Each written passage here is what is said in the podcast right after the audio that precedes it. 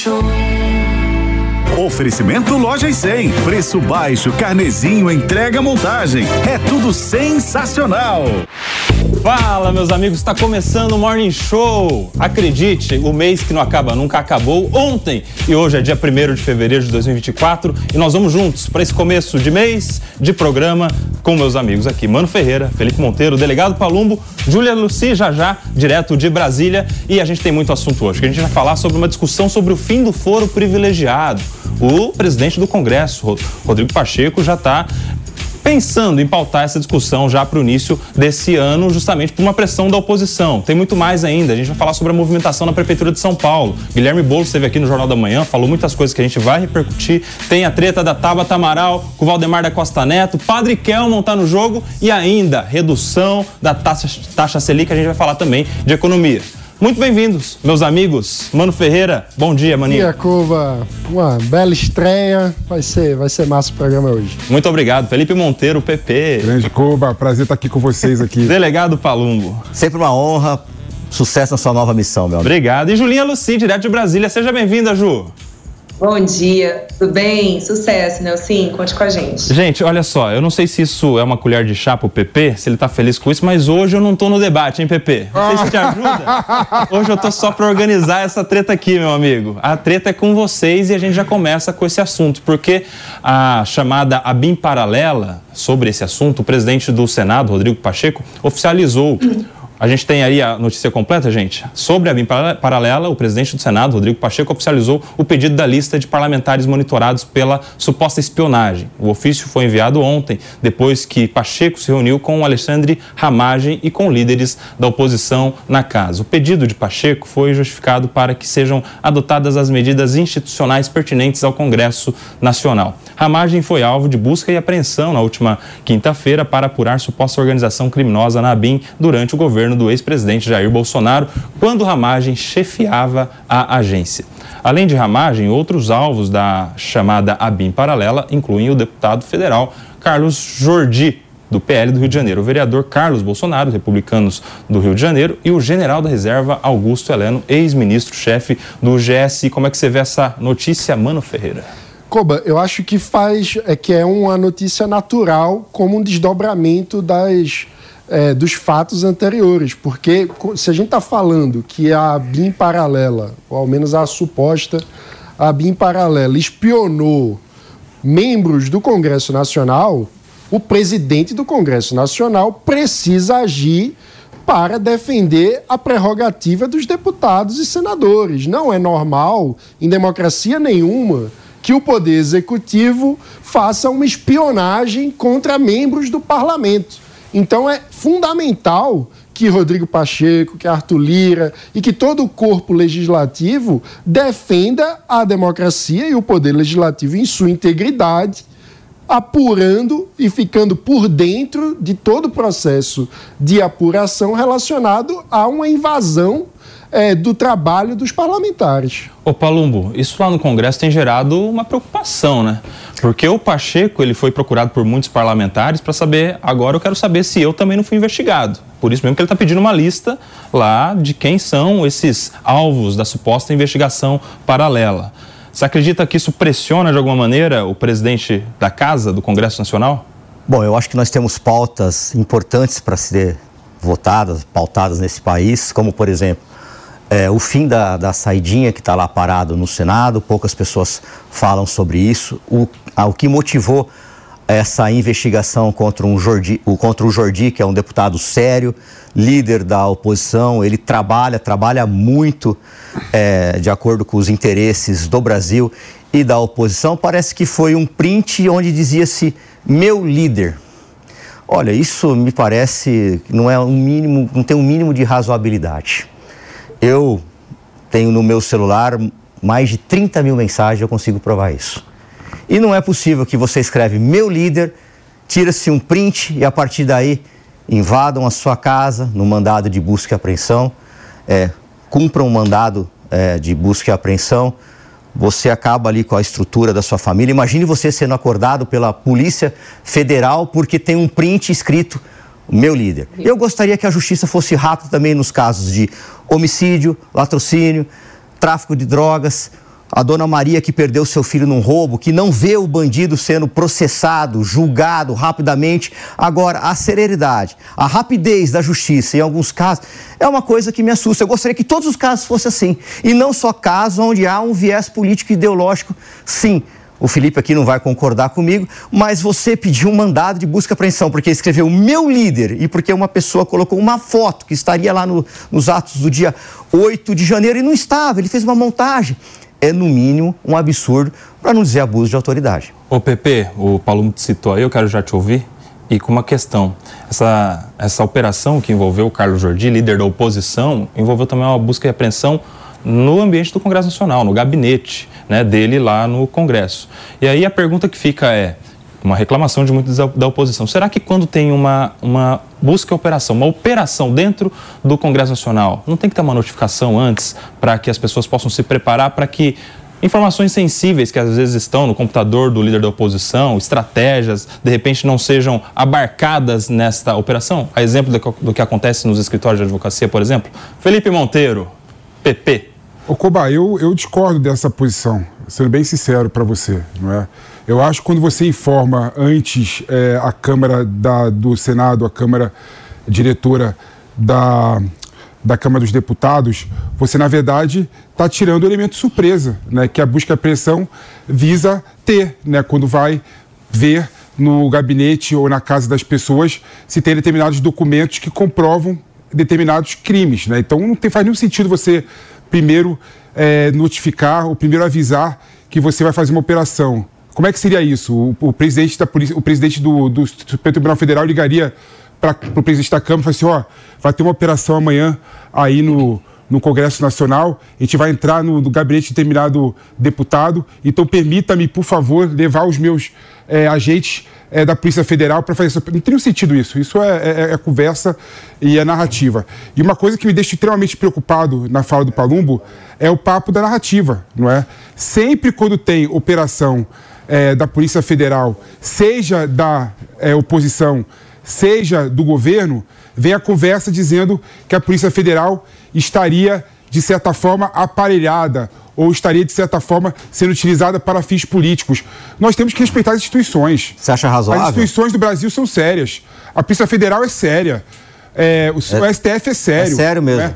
Tudo bem Tanto que, é que estão investigando o presidente e ex-presidente por causa de uma baleia. Eu concordo, eu concordo com você, Paulo. É, quando, quando tá eu vi, por exemplo, o depoimento, é, aliás, a decisão do Alexandre de Moraes, no caso específico do Carlos Jordi, realmente eu me senti afrontado. Né? Então, né? Realmente é um abuso, que eu acabei de falar agora. Um abuso é, que exorbitou a não, esfera não só esse. do Tribunal Federal. Caso porque, instaurar inquérito para dar uma baleia. Porque basear, basear a, a uma investigação, a, a, uma mensagem, a troca de mensagem falando meu líder, sem nenhum outro indício, realmente, na Invadi minha opinião. Invadir é, a casa é, dele. É, é, um absurdo. Mas isso, as instituições têm que se resolver, Paulo. Não, resolver. Invadir resolver, a casa dele. Você não pode Depois que você faz o estrago, você coloca um escracho público da pessoa na, na, na sociedade, na, o grande, a grande mídia noticiando isso o Carlos Jordi, salvo engano, tem filhos, tem mulher, você entra na casa por causa de um print. Eu imagino, não mas sou eu que respondo todas as minhas mas mensagens. Pra, eu imagino, a, a, deve ter bandido que manda mensagem no meu celular comercial, no meu direct. Aí você, ô oh, irmão, ô oh, amigo, oh, opa, isso, pá. Isso só comprova, Palumba, que tem policiais bons e policiais Não, não, não, não, não, não. Eu tô falando de pessoas públicas. E você passa pano pra policial o tempo inteiro. Eu tô falando. Não, não, eu passo pano Passo pra instituição. O tempo pra instituição. Eu sou defensor da instituição. Olha só. Você defende bandido. Eu defendo eu, eu, pra policiais. Para botar a bola no chão aqui, a Júlia Luci tá pedindo. Julinha, é contigo.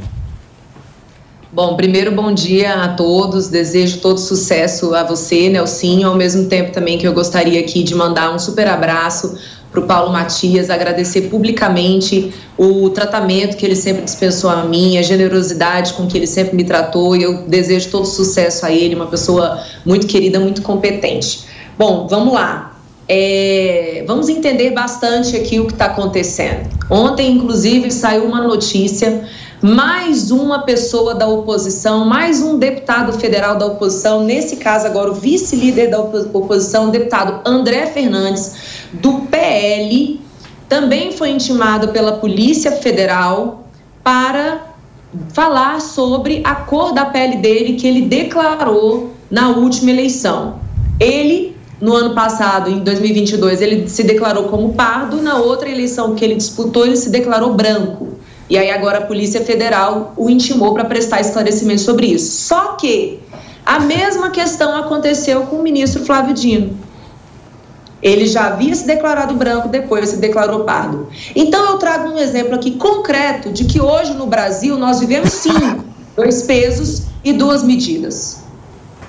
É, uma, é um super cuidado com aqueles que se colocam da oposição, ao mesmo tempo, olhos fechados para quem está do lado do governo. Então, se a gente combate o aparelhamento de um lado, a gente precisa combater do outro. E se a gente não enxerga o óbvio que está acontecendo hoje, porque em duas semanas consecutivas você tem quatro parlamentares da oposição sendo alvo da Polícia Federal. Esse caso do Carlos Jordi, por exemplo, que o Palumbo trouxe aqui corretamente, a gente precisa ainda acrescentar um detalhe.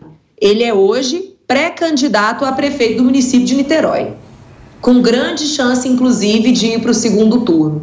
E realmente, alguém trocar uma mensagem aqui, meu líder, quem já foi parlamentar sabe, você é chamado de meu líder o tempo inteiro. Muito Isso é bom, é Julinha.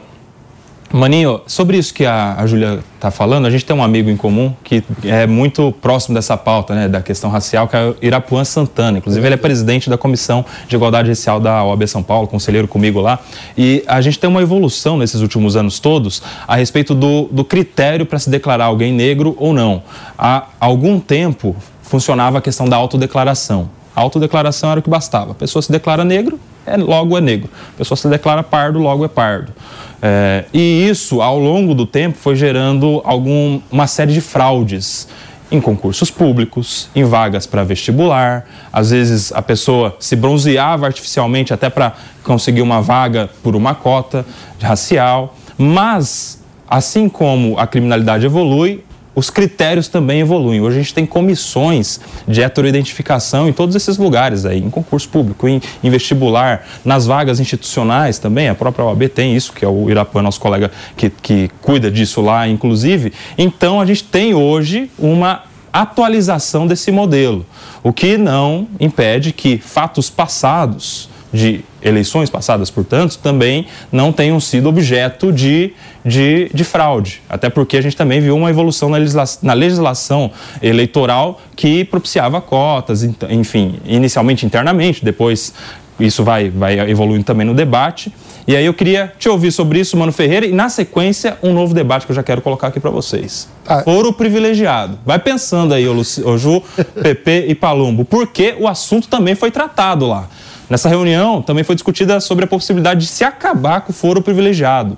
O grupo formado pela oposição pede isso para o Rodrigo Pacheco como uma pauta prioritária para 2024. Primeiro a questão racial e depois, na sequência, já sua opinião, Maninho Ferreira. Vamos lá. A questão racial é complexa, né? Porque como que você define de forma precisa qual que é, é a classificação de alguém num país tão miscigenado quanto o Brasil. As comissões de heteroidentificação são uma tentativa, mas tem alguns casos que são chocantes. Por exemplo, tem um estudante que na faculdade de medicina foi considerado branco e o mesmo estudante foi fazer uma outra, um outro curso na mesma faculdade, passou pelo mesmo processo, foi considerado pardo.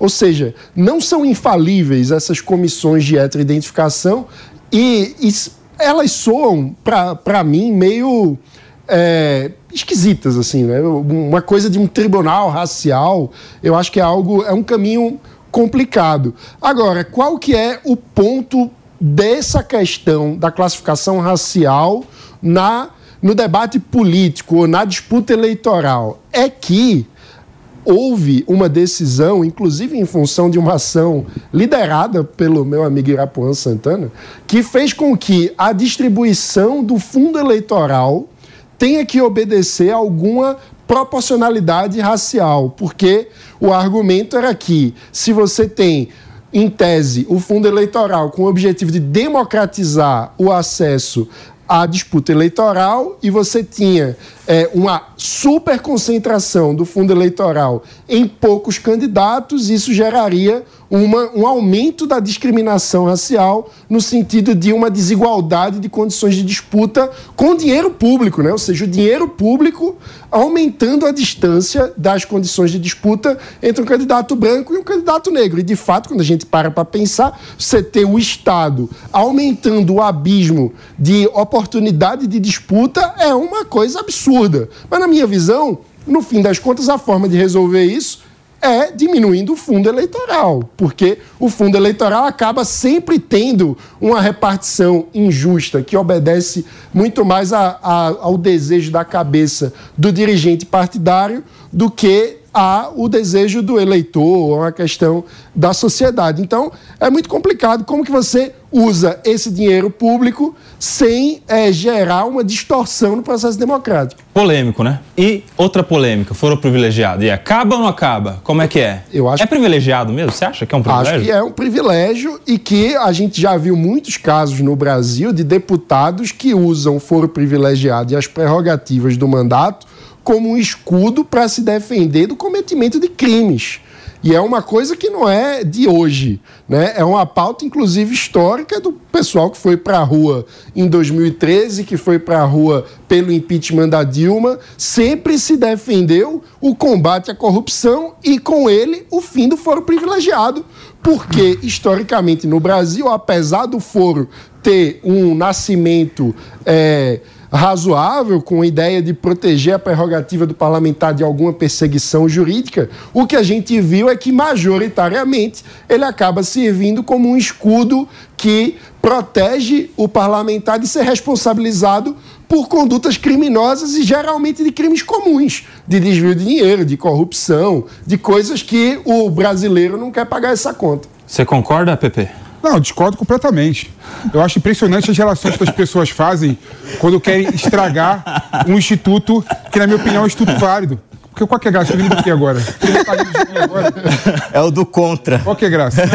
eu discordo completamente, é legal. E Calma, podia virar um bordão.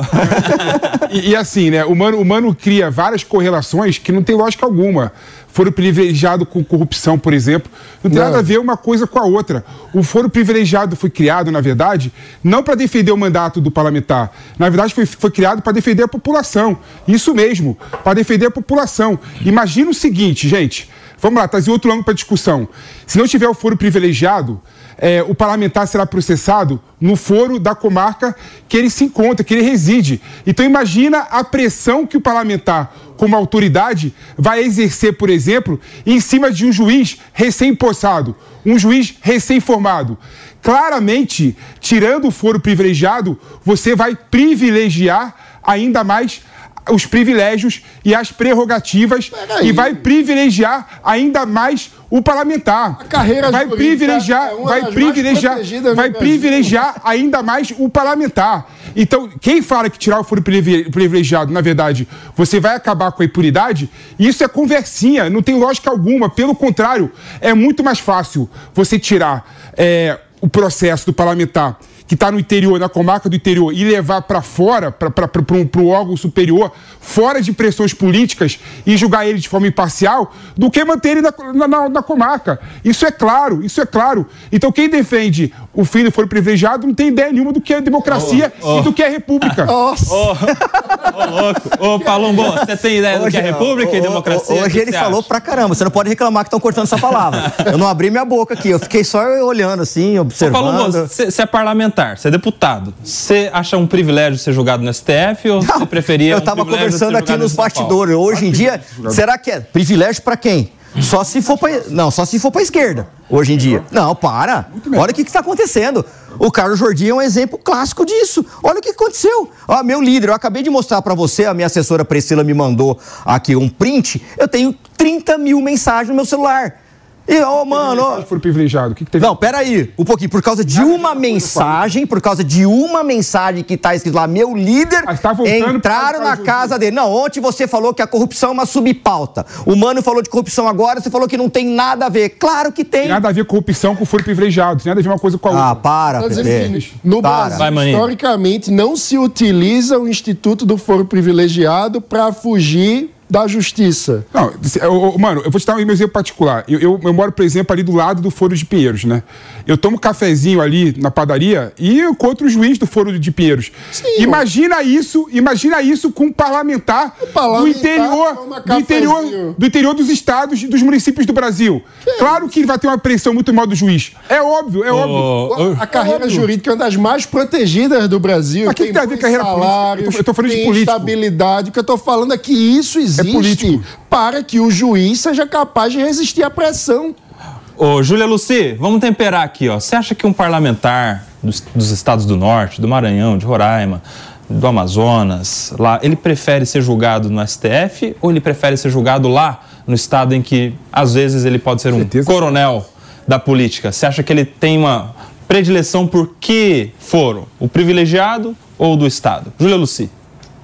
Eu concordo com o raciocínio do Palumbo. Hoje vai depender se você for da oposição ou se você é da posição. Porque o Felipe trouxe muito bem aqui o Instituto do Foro, o porquê que ele foi criado para você colocar algumas autoridades sendo julgadas diretamente na última instância ali, que no caso do Brasil é o Supremo Tribunal Federal. Acontece que durante muito tempo, e o Mano tem razão também, você ir direto para o Supremo foi sim uma uma facilidade para que as pessoas conseguissem se safar de condenações. Por quê? Porque o Supremo é um tribunal político. Simples. Existem diversas relações políticas ali estabelecidas, a começar pela forma como uma pessoa se torna ministro do Supremo, diferente de como alguém se torna juiz que você precisa passar por uma prova bastante difícil, né, de diversas etapas.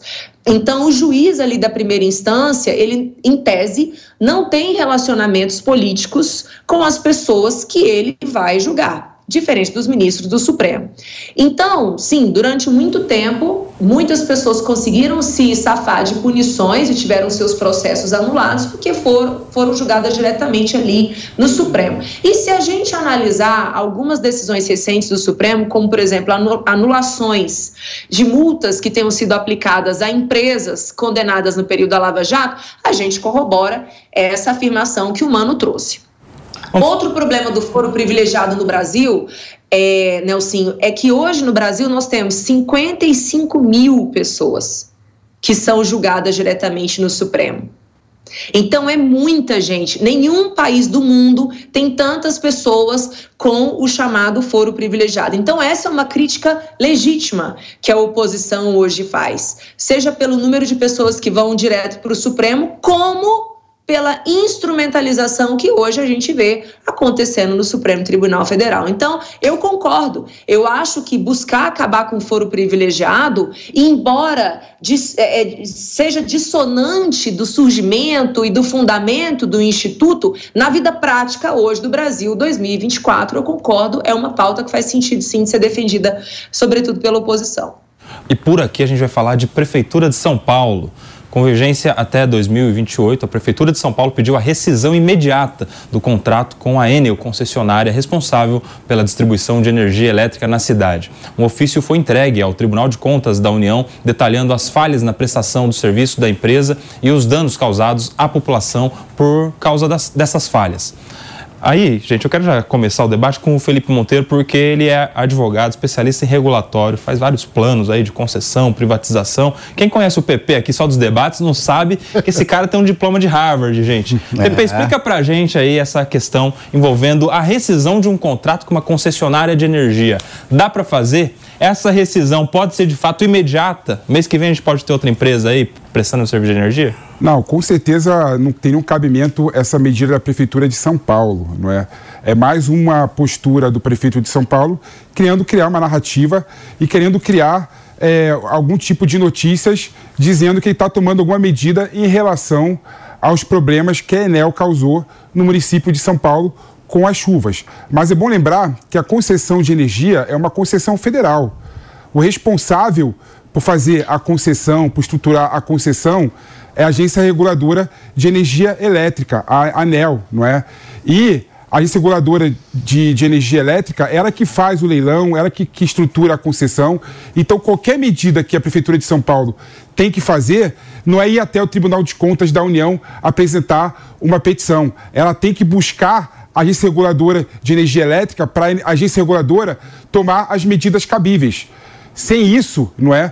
O, a Prefeitura de São Paulo vai cair na bravata pela bravata. Não tem nenhum sentido essa postura da Prefeitura, não, não ô, ô, mano, mas acaba atendendo um, um, clamor público nesse caso, né? Entrega uma resposta para a população. Porque, por exemplo, ontem teve chuva, teve queda de energia. Inclusive na minha casa. Ficou a noite toda sem energia por conta de uma chuva que derruba uma árvore, que a árvore derruba um fio e o fio para de levar energia para nossa casa. E aí a população de São Paulo quer alguma medida e o prefeito está entregando de alguma maneira uma resposta o que dá para fazer. Né? São, são dois pontos aí, Cuba. Primeiro, ele está tentando trazer a resposta fácil, né? Dizer que, olha, eu fiz a minha parte, ou seja, tentando jogar a responsabilidade para os outros. Porque também como anda o serviço de poda de árvores na cidade de São Paulo, que em tese deveria ser liderado pela prefeitura desse problema, ele quer correr, porque um dos grandes fatores que dificulta a atuação da companhia de energia é a quantidade de árvores e de podas mal feitas que acabam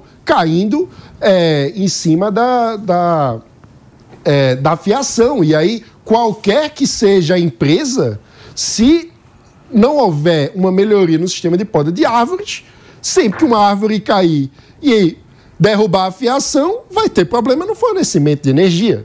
Então, é, é uma discussão que precisa ser feita. Agora, o prefeito acaba jogando para a torcida, muito mais querendo ter uma resposta populista para dizer fiz algo, do que de fato atuando de forma séria nesse caso. Porque, com seriedade, o que é preciso fazer é pressionar a agência reguladora para que ela atue também, porque muitas vezes é, é, engraçado que no Brasil é como se tudo fosse 880, né? Então, ou você diz que a concessionária pode tudo, ou você defende a rescisão do contrato imediato, ou seja, não há instrumentos da agência reguladora para pressionar, punir por má qualidade, criar incentivos para boa qualidade do serviço.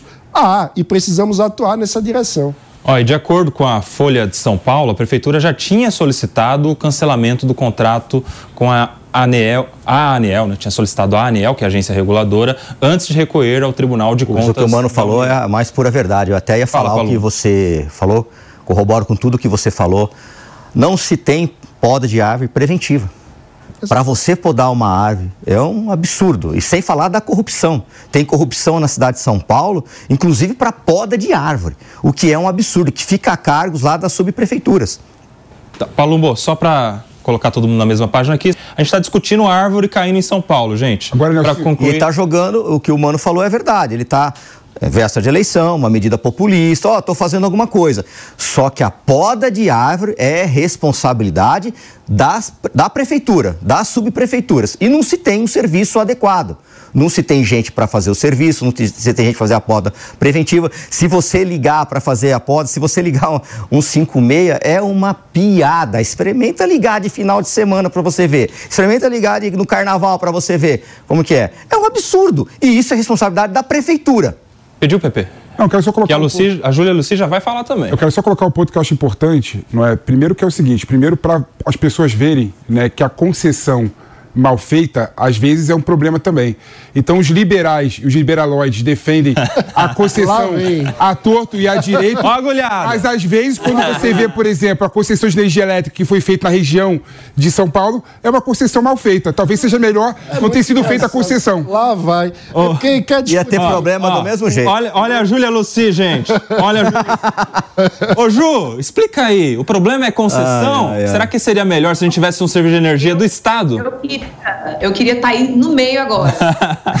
Ela ia te bater. Porque, porque o Felipe, eu acho que ele, ele tem muita ousadia porque eu tô longe. Ih, rapaz. É, colocou na xincha, hein? Explica, Ju. É, primeiro, gente, eu acompanho já esse caso aí da, da concessionária em relação à Prefeitura de São Paulo. Já faz tempo que houve a assinatura de um termo de compromisso da empresa com a Prefeitura e o que o prefeito argumenta é que a empresa não cumpre o que foi acordado. Então a gente sabe, né, teoria geral de contratos básico, se você começa a descumprir o contrato, você pode sim romper esse contrato, tá certo? Agora, vamos falar sobre a grande questão no Brasil de energia. Sabe quantas empresas no Brasil são capazes de fornecer a distribuição de energia, esse serviço? Apenas seis. Nós estamos diante de um oligopólio. E sabe por que estamos diante de um oligopólio? Porque a gente está falando de um mercado extremamente regulado. Quando a gente regula demais, coloca barreira demais, a gente coloca dificuldade para outras empresas atuarem. Este é o grande problema. Então, se o prefeito, se a prefeitura agora rompe com essa empresa, ele fica com apenas cinco outras opções. Não sei se teria que fazer uma outra licitação ou não, não sei como é que está aí o prazo de vigência do contrato, quais são é, é, é, é, as cláusulas que foram estabelecidas, mas o fato é que, ao contrário do que o Felipe falou, a gente está diante de um mercado com pouquíssima competição, com altíssimas barreiras de entrada, com, consequentemente, poucas empresas oferecendo serviço. Então, fica difícil para os estados se posicionarem né? Porque você não tem muita gente ofertando serviço. Então é bem diferente do que o PP falou. A gente vive hoje uma crise de distribuição de energia no Brasil, não é apenas a cidade de São Paulo que sofre com esses problemas, não. Diversos outros municípios e diversos outros estados sofrem exatamente porque são reféns de poucas empresas. Então, o que a agência reguladora deveria fazer nesse momento é estudar como facilitar a entrada, a entrada de novas empresas. Muito não. diferente da sua solução, Felipe. Não, não, pelo contrário, é, Julinha. Na verdade, a energia elétrica é o típico caso de monopólio natural. Pela estrutura única que tem os cabos de energia elétrica, só pode ter um realmente distribuidor.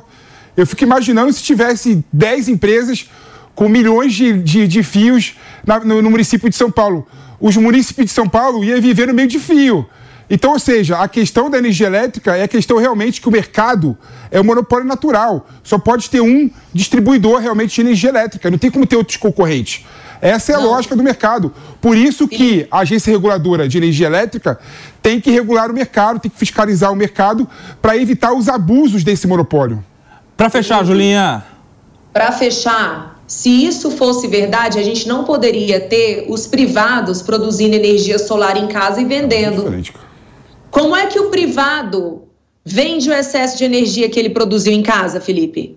Ele é, se utiliza assim, exatamente do cabeamento já instalado. Não, são coisas, então, são coisas... você compartilhar o uso de cabeamento não, não é impeditivo para você ter várias empresas. Pelo contrário, é a solução para você ter várias empresas operando. Inclusive, você pode distribuir um, um território de um município em diversas bacias e fazer licitações diferentes de bacia. Então, esse impedimento que você colocou aí como físico, ele não é verdadeiro, não. Não, Julinha, assim, vamos lá. A, energia elétrica tem três grandes setores, né? A, a produção de energia elétrica, a distribuição e a transmissão.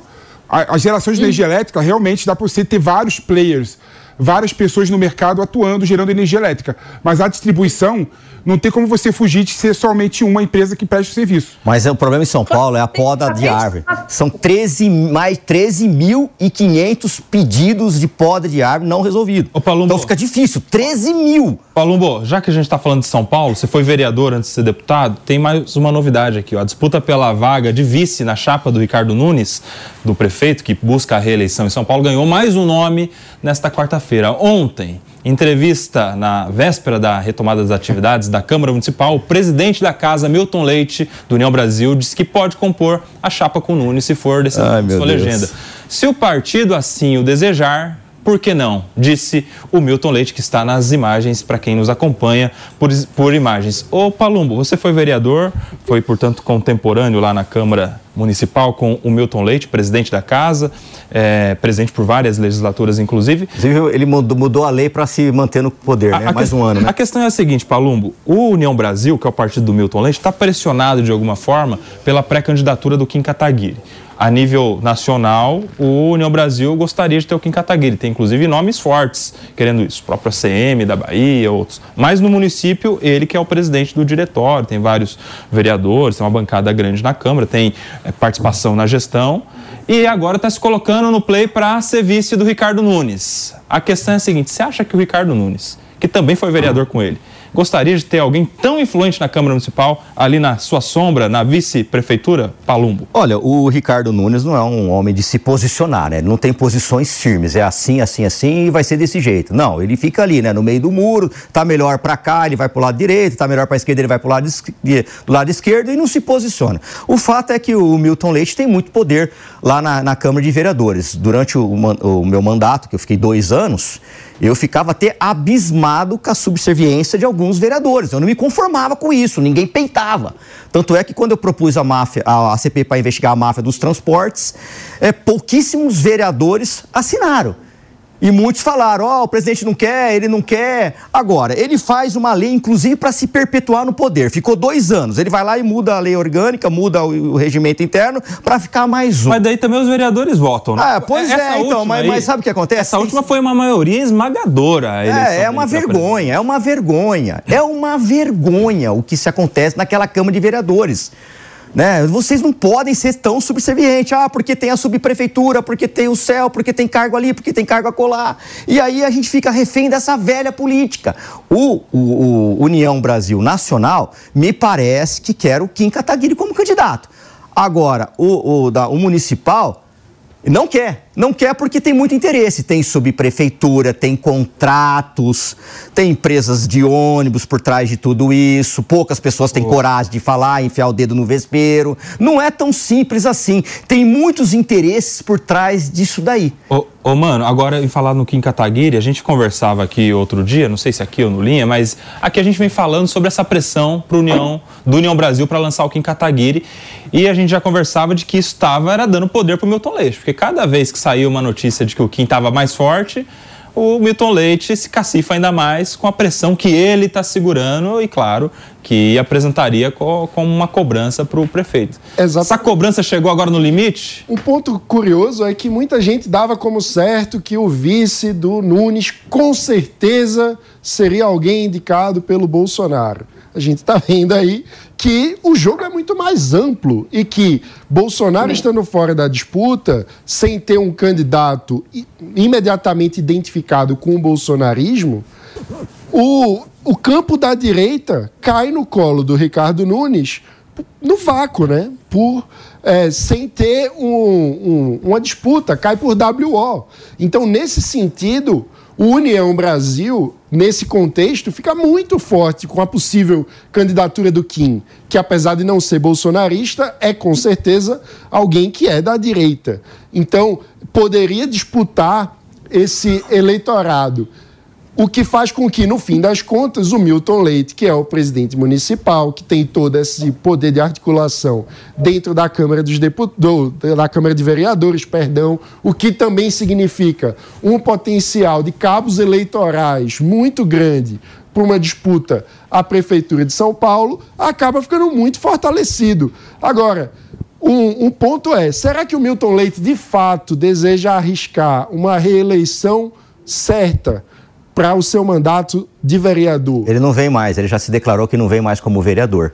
E a gente está se esquecendo do PP do partido, né? Que eles, eles não estão satisfeitos. Não é o PP aqui, oh, não, não, é, o Partido não, não, eu estou falando do partido progressista. Eu estou falando o Partido Progressista que não está feliz, né? A gente viu notícias, conversei com alguns parlamentares do Partido Progressista que não está feliz da indicação vir só do PL. Então já se colocou no player também para indicar um possível vice. E aí com isso, Julinha, quero te ouvir porque o ex-ministro do governo Jair Bolsonaro, o deputado federal Ricardo Salles, afirmou nesta quarta-feira que desistiu de vez agora é para valer. Desistiu de vez de disputar a prefeitura neste ano em São Paulo. E aí, Júlia, emendando esses dois assuntos, eu quero te perguntar: como é que fica o bolsonarismo, o Bolsonaro e o PL, o Valdemar da Costa Neto, se desistir da campanha do Salles, contar que vai ter vice do Nunes e no final ver o Milton Leite na chapa e ficar de fora da disputa? Como é que ficaria essa situação, hein? Ah, gente, tem que ser muito inocente para acreditar que o PL aceita uma situação como essa e não tem força para se opor. Assim, é, é, inclusive, quem, quem imagina que Bolsonaro está morto, que Bolsonaro não é forte na cidade de São Paulo, não sabe o que está falando. né? É, essa desistência oficial agora de Ricardo Salles é um sinal de bastante sabedoria por parte dele, porque ele já viu que quem veio da aula, ala bolsonarista e se contrapõe a Bolsonaro tem um destino claro e certo, que é o túmulo político. Né? Então, quando ele faz esse, esse passo para trás, eu acho que ele esticou a corda o máximo que ele pôde, como eu já falei aqui algumas vezes sobre isso, ele teve o nome dele sempre muito bem posicionado nas pesquisas. Isso é um grande capital político para ele, inclusive, vir a se colocar em 26 como senador. Por exemplo, ele mostrou que ele tem força na cidade de São Paulo, sempre esteve bem posicionado. Só que agora esse recuo dele, dizendo muito claro: olha, contra Bolsonaro eu não vou. Isso aí é um belo de um aceno para a ala bolsonarista que vai permanecer com o Ricardo Salles para onde ele for em 26, para a decisão que ele tomar. Né? Então, assim, não vejo, realmente não vejo é, uma, uma viabilidade para o presidente da Câmara, Milton Leite, ser o vice.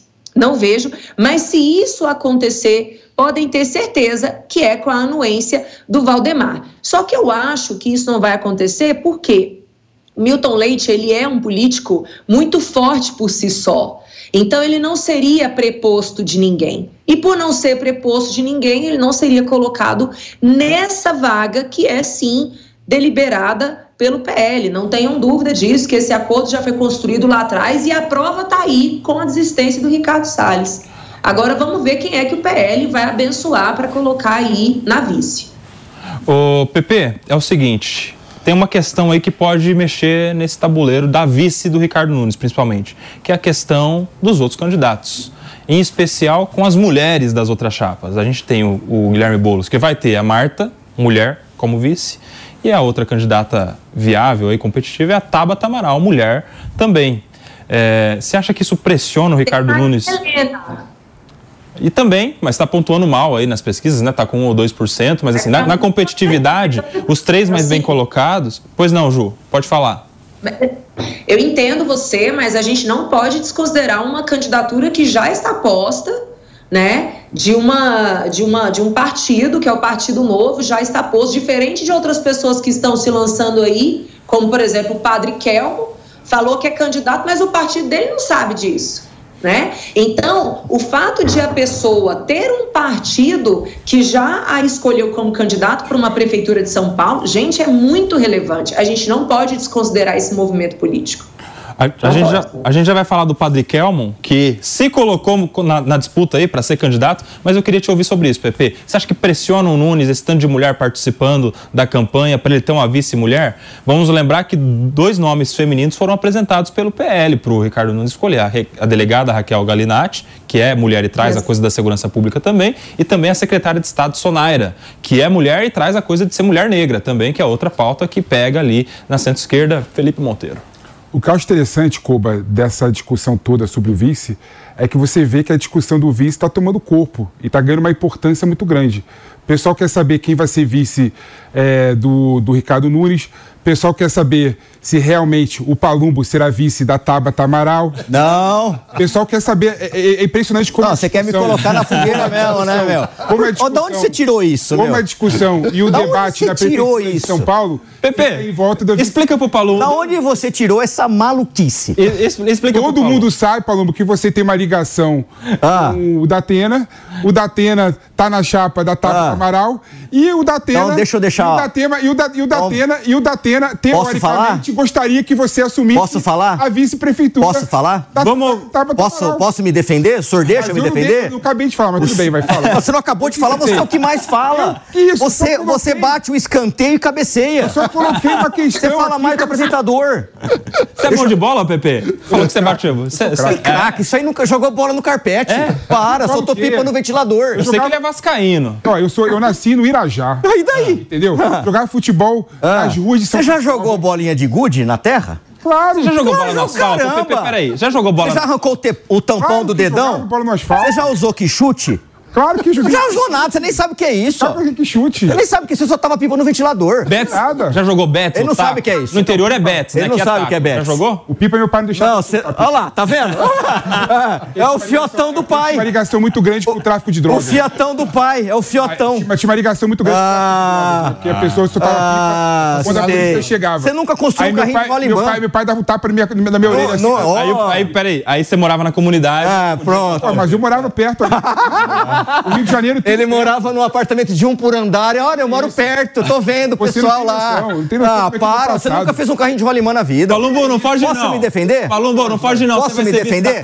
Deixa eu falar uma coisa. E aí? Deixa eu falar uma coisa sobre o Datena. O Datena é meu amigo, sim. Eu jamais vou negar a minha amizade. Nos piores momentos da minha vida, ele esteve do meu lado. Quando eu estava no fundo do poço, muitos amigos meus se afastaram e ele estendeu a mão para mim. O homem que não tem gratidão, não tem caráter. Eu não nego a minha amizade com ele. Mas eu não concordo, e falo isso para ele, inclusive, dessas alianças políticas dele. Nunca concordei dele tentar se aliar com o Boulos, dele ir lá no Boulos. Nunca concordei dele se aliar com a Tabata. E falo para isso constantemente. O fato de eu ser amigo não significa Tá que eu nervoso? concordo Tá com os posicionamentos políticos. Não, eu tô calmo pra caramba. meu. Tá Eu- porque agora eu tive a chance de falar, porque você não deixa. Você tem que apresentar um programa, sentar no sofá, ficar no lugar do mano e correr pra trás da tela lá. Esse você tem que fazer. E ainda, ontem eles estão chorando que ai, não deixaram eu falar. Amanhã eu vou trazer uma chupeta pra você. Que chupeta que é? Você tá chorando. Peraí, Pepe, se defende, meu amigo. Só se tem um compromisso de meio-dia, a gente tem que passar para outro pro- programa. Mas pode falar. Vai, vai lá. É, o primeiro Vai falar até amanhã. Primeiro que eu não consegui falar nessa pauta. Só porque eu citei o nome do Paulo, a palavra de novo. Depois de falar reiteradamente por quase cinco minutos.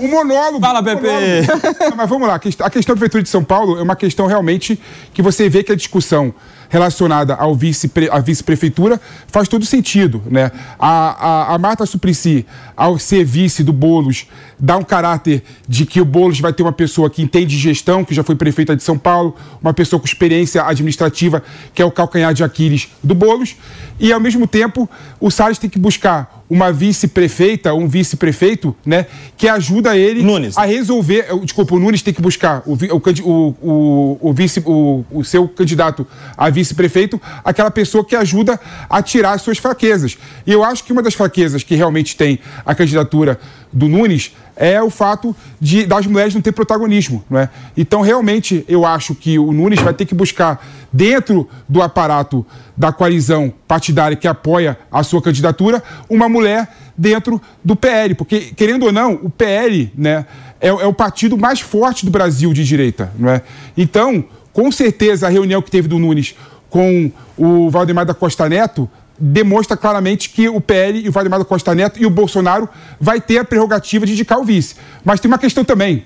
Tudo vai depender das investigações da BIM paralela. Não é? Porque dependendo de como vai, vai- vai ficar enfraquecido ou não a família Bolsonaro nesse processo, com certeza o Nunes vai, vai buscar um vice-prefeito fora do bolsonarismo. Mas daí vai ficar ruim, né? Para os bolsonaristas. Olha, e a Sonara, se não me engano, ela tá no Republicanos, ela não tá no- PL. É, e eu- ela é uma mulher muito séria. Ela é secretária do Tarcísio, Ela é inclusive. firme nas suas decisões. Ela aguenta porrada pra caramba. Eu vi a perseguição que tinha contra ela, Ela- aqui na Câmara Só para de deixar claro, ela é vereadora? Ou Ela é vereadora e secretária, Isso- né? Ela- Está ela tá licenciada licenciada, sendo né? secretária de Estado do Tarcísio de Freitas, Secretaria É, da o- Mulher, inclusive. O ponto que eu ia adicionar é que a gente não pode esquecer do Tarcísio, né? O governador tem um peso. Eu sei que a eleição dele foi muito na esteira do Bolsonaro, mas uma vez que você está sentado na cadeira, tem a caneta na mão, você passa a ser um protagonista numa disputa da capital do estado que você governa. Então, é muito possível também que o nome do vice acabe sendo mais ligado a Tarcísio e, portanto, apenas indiretamente a Bolsonaro do que um bolsonarista raiz. Também porque seria um fator de atração do eleitorado bolsonarista que gosta do Tarcísio e talvez com menos rejeição do que nomes diretamente ligados ao Bolsonaro possuem na capital. Porque vale lembrar, em São Paulo a rejeição de Bolsonaro é maior do que a de Tarcísio. A gente segue por aqui falando sobre Prefeitura de São Paulo com um nome novo na disputa, que a Julinha já deu spoiler ali.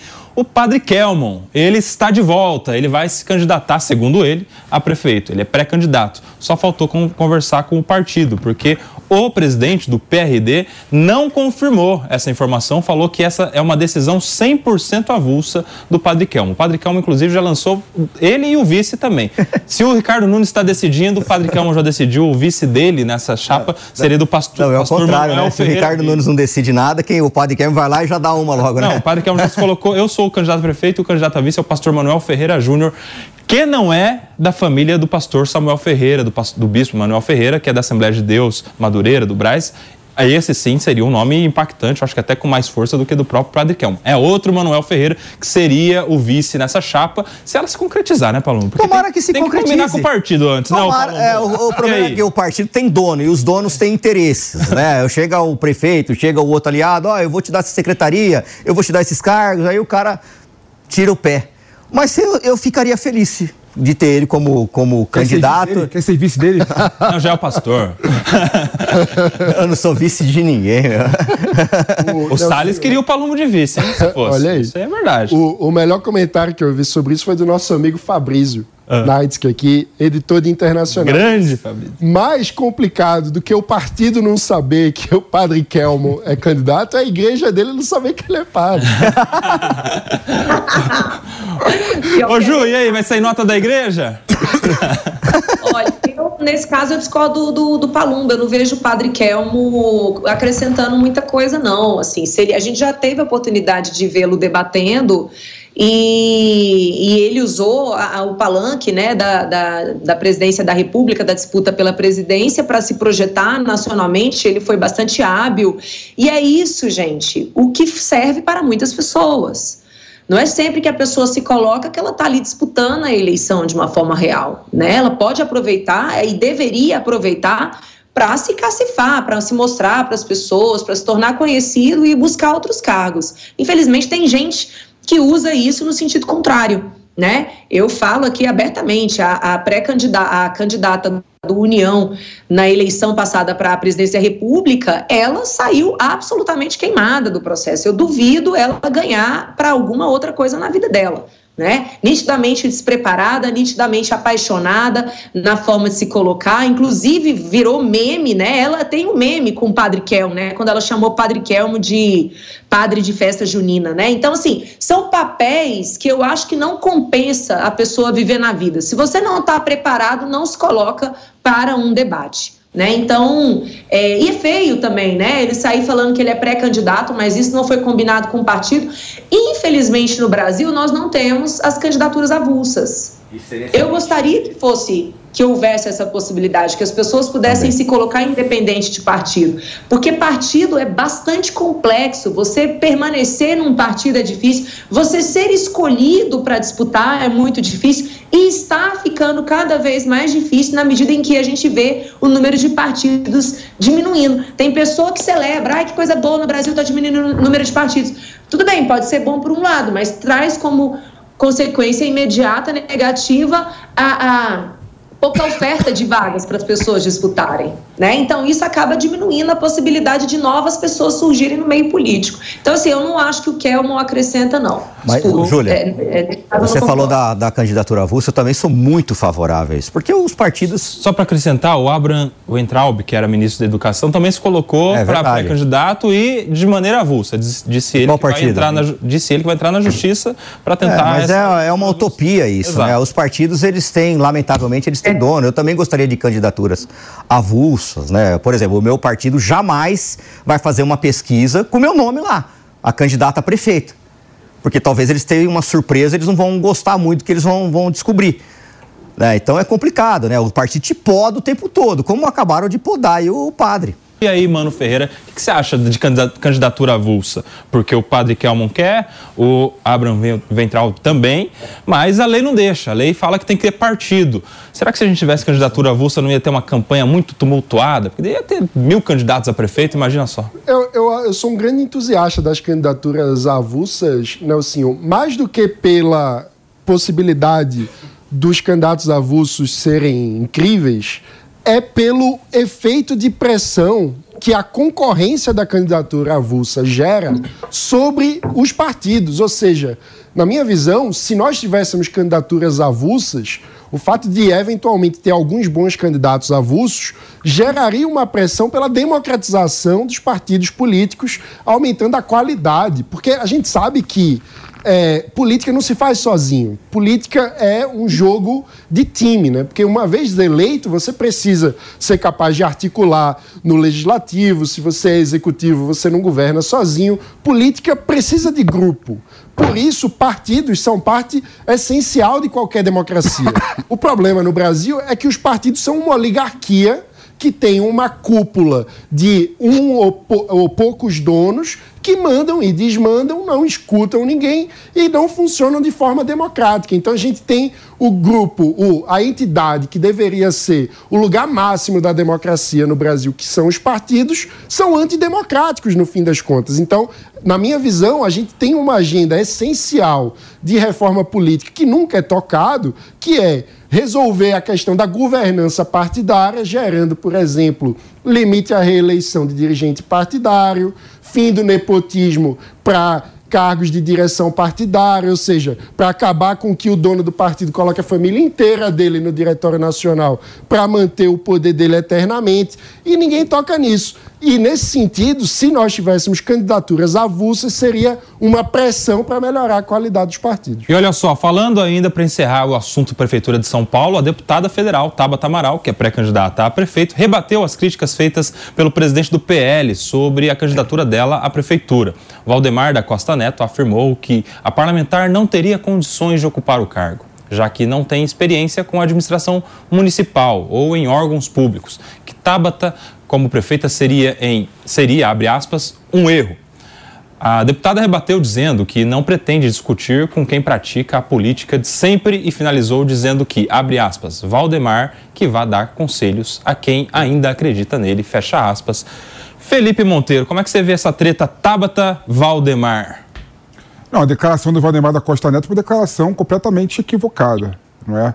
E que beira o machismo e a misoginia. Né? Porque o Boulos, por exemplo, também não tem é, experiência administrativa e o Valdemar da Costa Neto não direcionou nenhuma palavra contra a candidatura do Boulos. É bom lembrar que o Ricardo Nunes, há dois anos atrás, também não tinha nenhuma experiência administrativa e Valdemar da Costa Neto está apoiando o Ricardo Nunes. Ou seja, querer criticar a candidatura da Tapo Tamaral porque ela supostamente não teria é, experiência administrativa, beira realmente o machismo e a misoginia. É a única justificativa que eu vejo nessas palavras do Valdemar da Costa Neto. Né? Eu só queria colocar uma linha, o Coba, se me permite, em relação ao tema que o, que o Mano colocou aqui. É, o diagnóstico que vocês fazem é perfeito. Né? O partido político não tem nenhum tipo de democracia interna, não tem nenhum tipo de estrutura que permita a reeleição. É, a eleição do, do presidente partidário, de modo a tirar os caciques partidários da gestão do partido político, mas a solução que vocês propõem é muito ruim. Né? A candidatura avulsa, sem nenhum tipo de instrumento para a pessoa disputar as eleições, não tem efeito prático algum. O que nós temos que discutir, na verdade, na minha opinião, Maninho, é como a gente consegue é, democratizar os partidos políticos. Porque falei. no Brasil, no Brasil, no Brasil, só há democracia se tiver o fortalecimento dos partidos políticos. Ô, ô Ju, essa questão envolvendo a Tabata e o Valdemar aí, esse discurso do Valdemar em relação à Tabata meio que inviabilizaria uma própria candidatura, a, a candidatura eventual, possível, hipótese, né, da Michelle, né? Porque a Michelle seria na mesma condição, alguém que nunca foi eleita, alguém que não, nunca trabalhou em órgão público de maneira é, diretiva. E aí, como é que fica? Será que esse tweet, essa manifestação dele vai já ficar gravada caso a Michelle se coloque numa condição de candidata futuramente? Olha, Nelsinho, eu vou concordar 70% com o que o Felipe falou. Só vou discordar da questão da, da candidatura avulsa, que eu quero depois falar um pouquinho sobre isso. Mas, de fato, é, não faz sentido nenhum você afirmar que uma deputada de segundo mandato federal não teria condições de governar uma cidade. Tá certo? A pessoa ser candidato já é complexo, a pessoa ser eleita e exercer um mandato é extremamente complexo. Não existe, gente, nenhum deputado bobo. Ele pode até se fazer de bobo, mas só dele estar tá ali, você já pode saber que ele é mais esperto do que a grande média das pessoas. O deputado Palumbo está aí, ele sabe muito bem do que, que eu estou falando. A simples sobrevivência no ambiente político já é um teste de fogo. Não é qualquer pessoa que consegue sobreviver, Tampouco, poucos deputados conseguem aprovar lei, conseguem ver os seus, seus projetos políticos indo para frente. Então, eu acho que faltou é, elegância da parte do, do presidente do PL ao se referir à deputada, e digo mais: quem sabe fazer leitura, segundas é, é, as entrelinhas ali, entende que o que ele quis dizer na realidade é: temos medo dela. Sabemos que, Exatamente. se formos ao segundo turno com ela, temos muita chance de perder. Então, eu, eu sugiro que quem sou eu para sugerir para um deputado, para um presidente de um partido, mas eu sugiro que ele não é, repita esse tipo de fala mais, porque não apenas não tem embasamento, como é sim uma fala machista, sim, sabe? Porque é sempre assim, quando se trata de uma mulher, e eu falo isso porque sou mulher, você precisa provar 5, 10, 15 vezes a sua capacidade. Você já entra com descrédito. Você vai ganhando pontos à medida que você mostra o trabalho, diferente dos homens, que entra com crédito e ele vai perdendo pontos à medida que ele vai cometendo erros, né? Mas assim, é uma fala sim infeliz, foi sim uma fala machista e uma fala reveladora do receio que eu vejo que tanto Bolos como Ricardo Nunes tem de ver Tábada no segundo turno. E olha só, em falando no Guilherme Boulos, que está em primeiro nas pesquisas da Prefeitura de São Paulo, ele concedeu entrevista hoje aqui ao Jornal da Manhã na Jovem Pan. O pré-candidato falou sobre o legado e a participação da vice, Marta Suplicy, na chapa. A gente tem um trechinho para acompanhar agora. A Marta deixou um legado, particularmente nas periferias de São Paulo, que foi muito importante. A Marta, ela agrega para nossa pré-candidatura, para o projeto que nós estamos construindo para São Paulo, um componente muito importante que é a experiência administrativa. É? Nós já temos uma trajetória, é? eu construí a minha trajetória em movimento social, construí a minha trajetória agora como parlamentar, é, já com realizações importantes, três projetos de lei aprovados no primeiro ano ano de mandato, construindo agora uma frente com seis partidos para poder mudar a cidade de São Paulo. E a Marta, fazendo parte dessa chapa, ela agrega experiência administrativa para o nosso projeto. Ô, Palumbo, a Marta é o seguinte: tem gente que não gosta, fala que ela é de esquerda e tal, critica, mas uma coisa é fato, ela tem voto na periferia. Principalmente de periferia, tanto, né? Tanto que o próprio Ricardo Nunes cogitou em algum momento ter a Marta, que era sua secretária na ocasião, como vice na chapa dele, do Ricardo Nunes. Isso pegou mal entre os bolsonaristas e tal, entre aqueles que estão mais à direita, e acabou sobrando uhum. aí uma, uma oportunidade para o Guilherme Boulos, na verdade, para o presidente Lula ligar para Marta, falar um oi sumida, volta, estamos te esperando, e ela está lá para ser vice, vice, vice do Boulos. Você acha que vai impactar diretamente no resultado da eleição a participação da Marta? Vai dar trabalho, vai dar muito trabalho. Eu sei que o Boulos é o candidato do PP, é isso ele fala aí nos, nos bastidores, que vai votar no Boulos.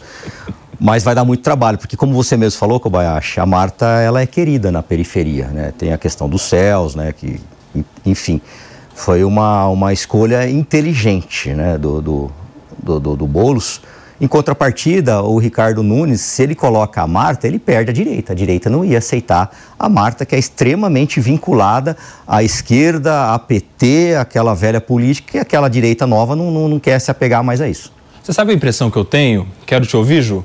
É, é que o Ricardo Nunes estava cozinhando a Marta.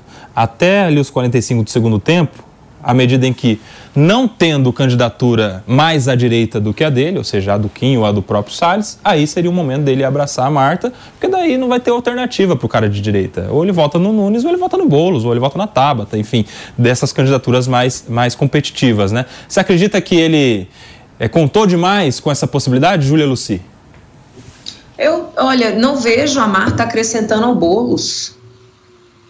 É o mesmo espectro, gente. Se ela é popular na periferia, eu acredito que o Boulos também seja. Então é mais do mesmo. Inclusive já começam a sair aí as notícias das, das, das tratativas, né, para Marta voltar ao PT, que envolve o, o, o marido dela. É, o que, que foi acordado ali com o PT, então não vejo não, não, não vejo esse ganho não. É, eu, eu, eu vejo que assim, o, o Boulos, ele desfruta de uma rejeição tão grande, né, que a chance de ele ganhar no segundo turno e a disputa de segundo turno é sempre sobre rejeição, tá? Você, obviamente, tem as pessoas que gostam do candidato que foi para o segundo turno, geralmente em torno de 30%, 35%, mas ele vai conseguir ter 50% e um se ele for menos rejeitado do segundo turno. E a rejeição do Boulos é muito maior do que a de Ricardo Nunes. Então, assim, é, sinceramente, a pessoa que realmente teria. É, é, eu não vejo Boulos derrotando nem, nem Tabata e nem Nunes no segundo turno. Para ele conseguir vencer essa rejeição dele. Talvez se ele fosse o vice, talvez se ele agregasse uma pessoa conservadora, mas isso também é seria uma aliança impossível. Eu não sei, até hoje eu acho que que essa jogada do Boulos para a prefeitura de São Paulo não foi uma jogada inteligente. Não vejo nenhuma viabilidade Eu acho na que ele vai, se ele não se não conseguir se eleger, ele depois ele tenta o Senado, né? Ele está fortalecendo cada vez mais o seu nome. Uma... E, o, e o, o, pessoal é uma dissidência do PT, né? Ele está tentando ganhar os petistas que também não estão totalmente felizes com, essa, com, a, com a candidatura do Boulos.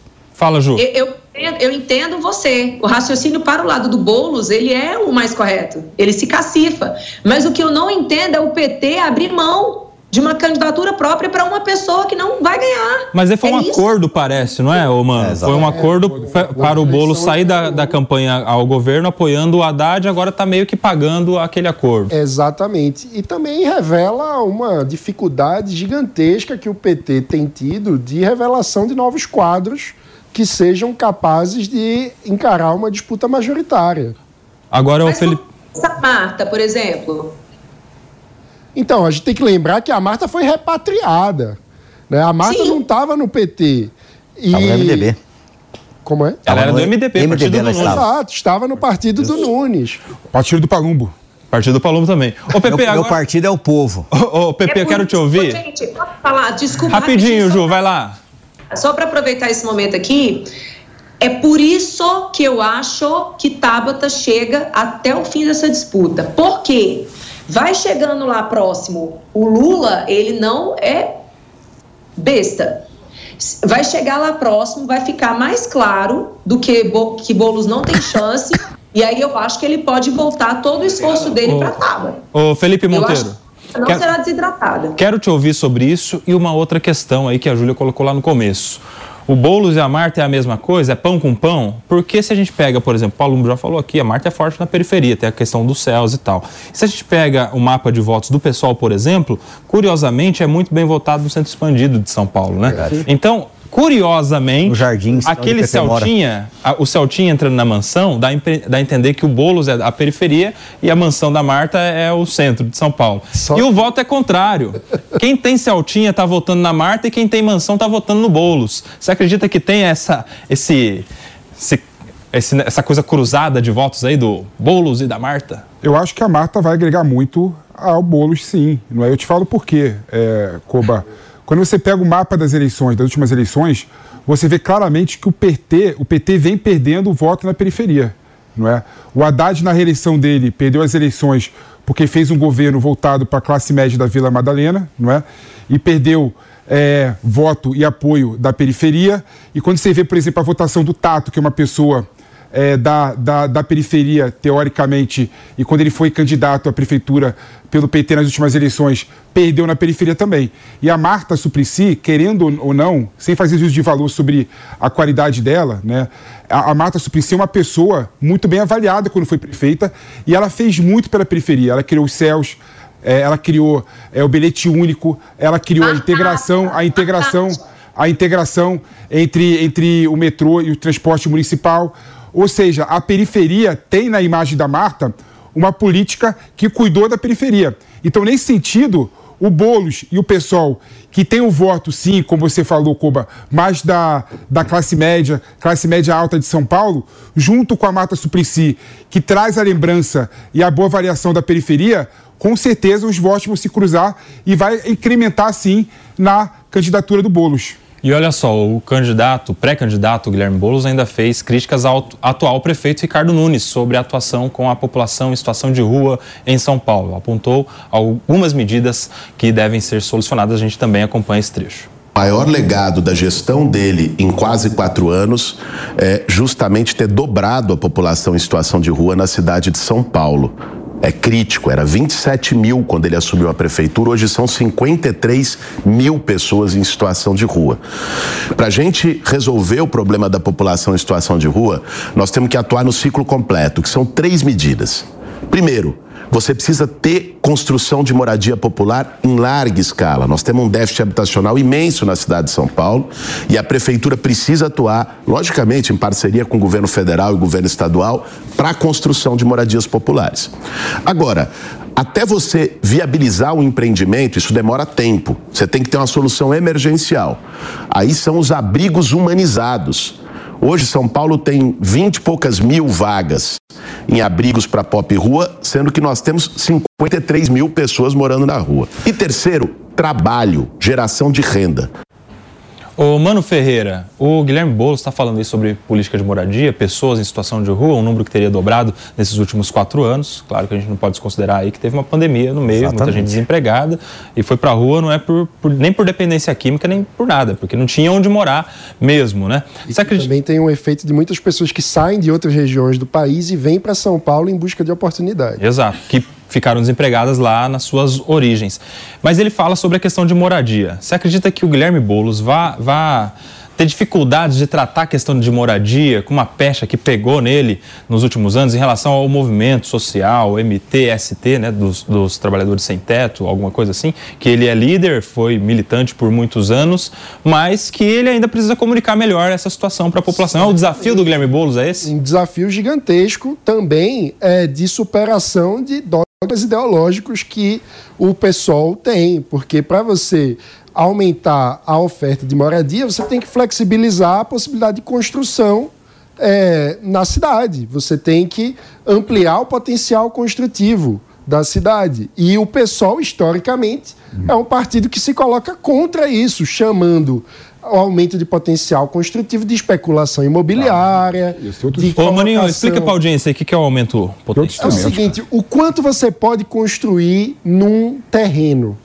há regulações que dificultam, por exemplo, a quantidade de andares que você pode é, construir num lugar. Então, existem legislações que fazem essa limitação em função de limitações de infraestrutura, por exemplo, do potencial de saneamento básico ou de atendimento de, é, de água encanada, enfim. Existem algumas razões técnicas, mas o ponto é, é você pode criar incentivos de mercado dentro da legislação para fazer com que, por exemplo, a construtora que quer construir mais num determinado lugar, é, ela precise de alguma forma compensar ambientalmente aquilo. É, enfim, existem mecanismos de mercado que você pode inserir na legislação urbana para fazer com que haja mais construção onde há mais demanda. E, no entanto, quando a gente olha a atuação histórica do PSOL, inclusive dos vereadores do PSOL... Não é moderno, Maninho, isso não é moderno, cara. Como que não é moderno? Isso não é moderno.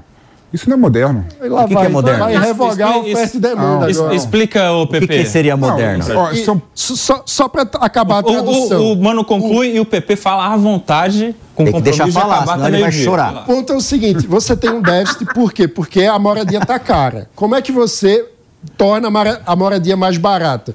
Oferta e demanda. Você tem que aumentar a oferta de moradia. Isso funciona para qualquer mercado. A esquerda, Isso. tradicionalmente, como o PP está demonstrando aqui, ao ter essa síncope, é tem uma dificuldade de lidar com isso no âmbito da moradia. Como se é, o mercado funciona é, com oferta e demanda para tudo, menos para residência.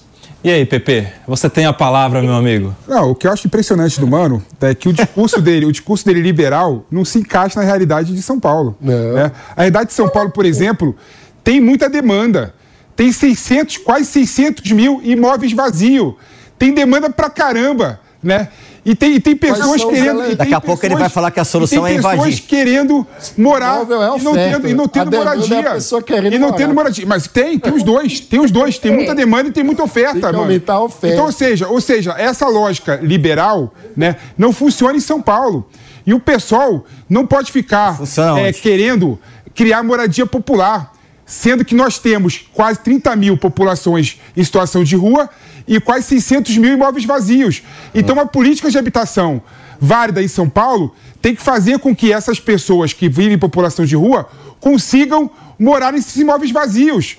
É uma, é uma política de ganha-ganha, todo mundo ganha, o proprietário do imóvel e a população de rua. Agora, como que a prefeitura tem que fazer para dar condições dessas pessoas terem é, possibilidade de alugar imóvel que estão vazio. Essa é uma política habitacional bem feita. E aí, mano, tem uma questão que bati em você, porque você, porque eu falei que não é mais moderno, né?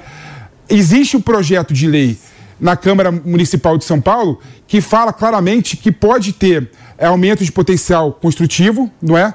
E com aumento de potencial construtivo, quando a construtora paga né, para construir mais, o que, que ela faz? Ela consegue destinar esse dinheiro para políticas habitacionais, para a periferia, para as pessoas que, que, que tenham condição de adquirir ou de alugar esses imóveis que estão vazios.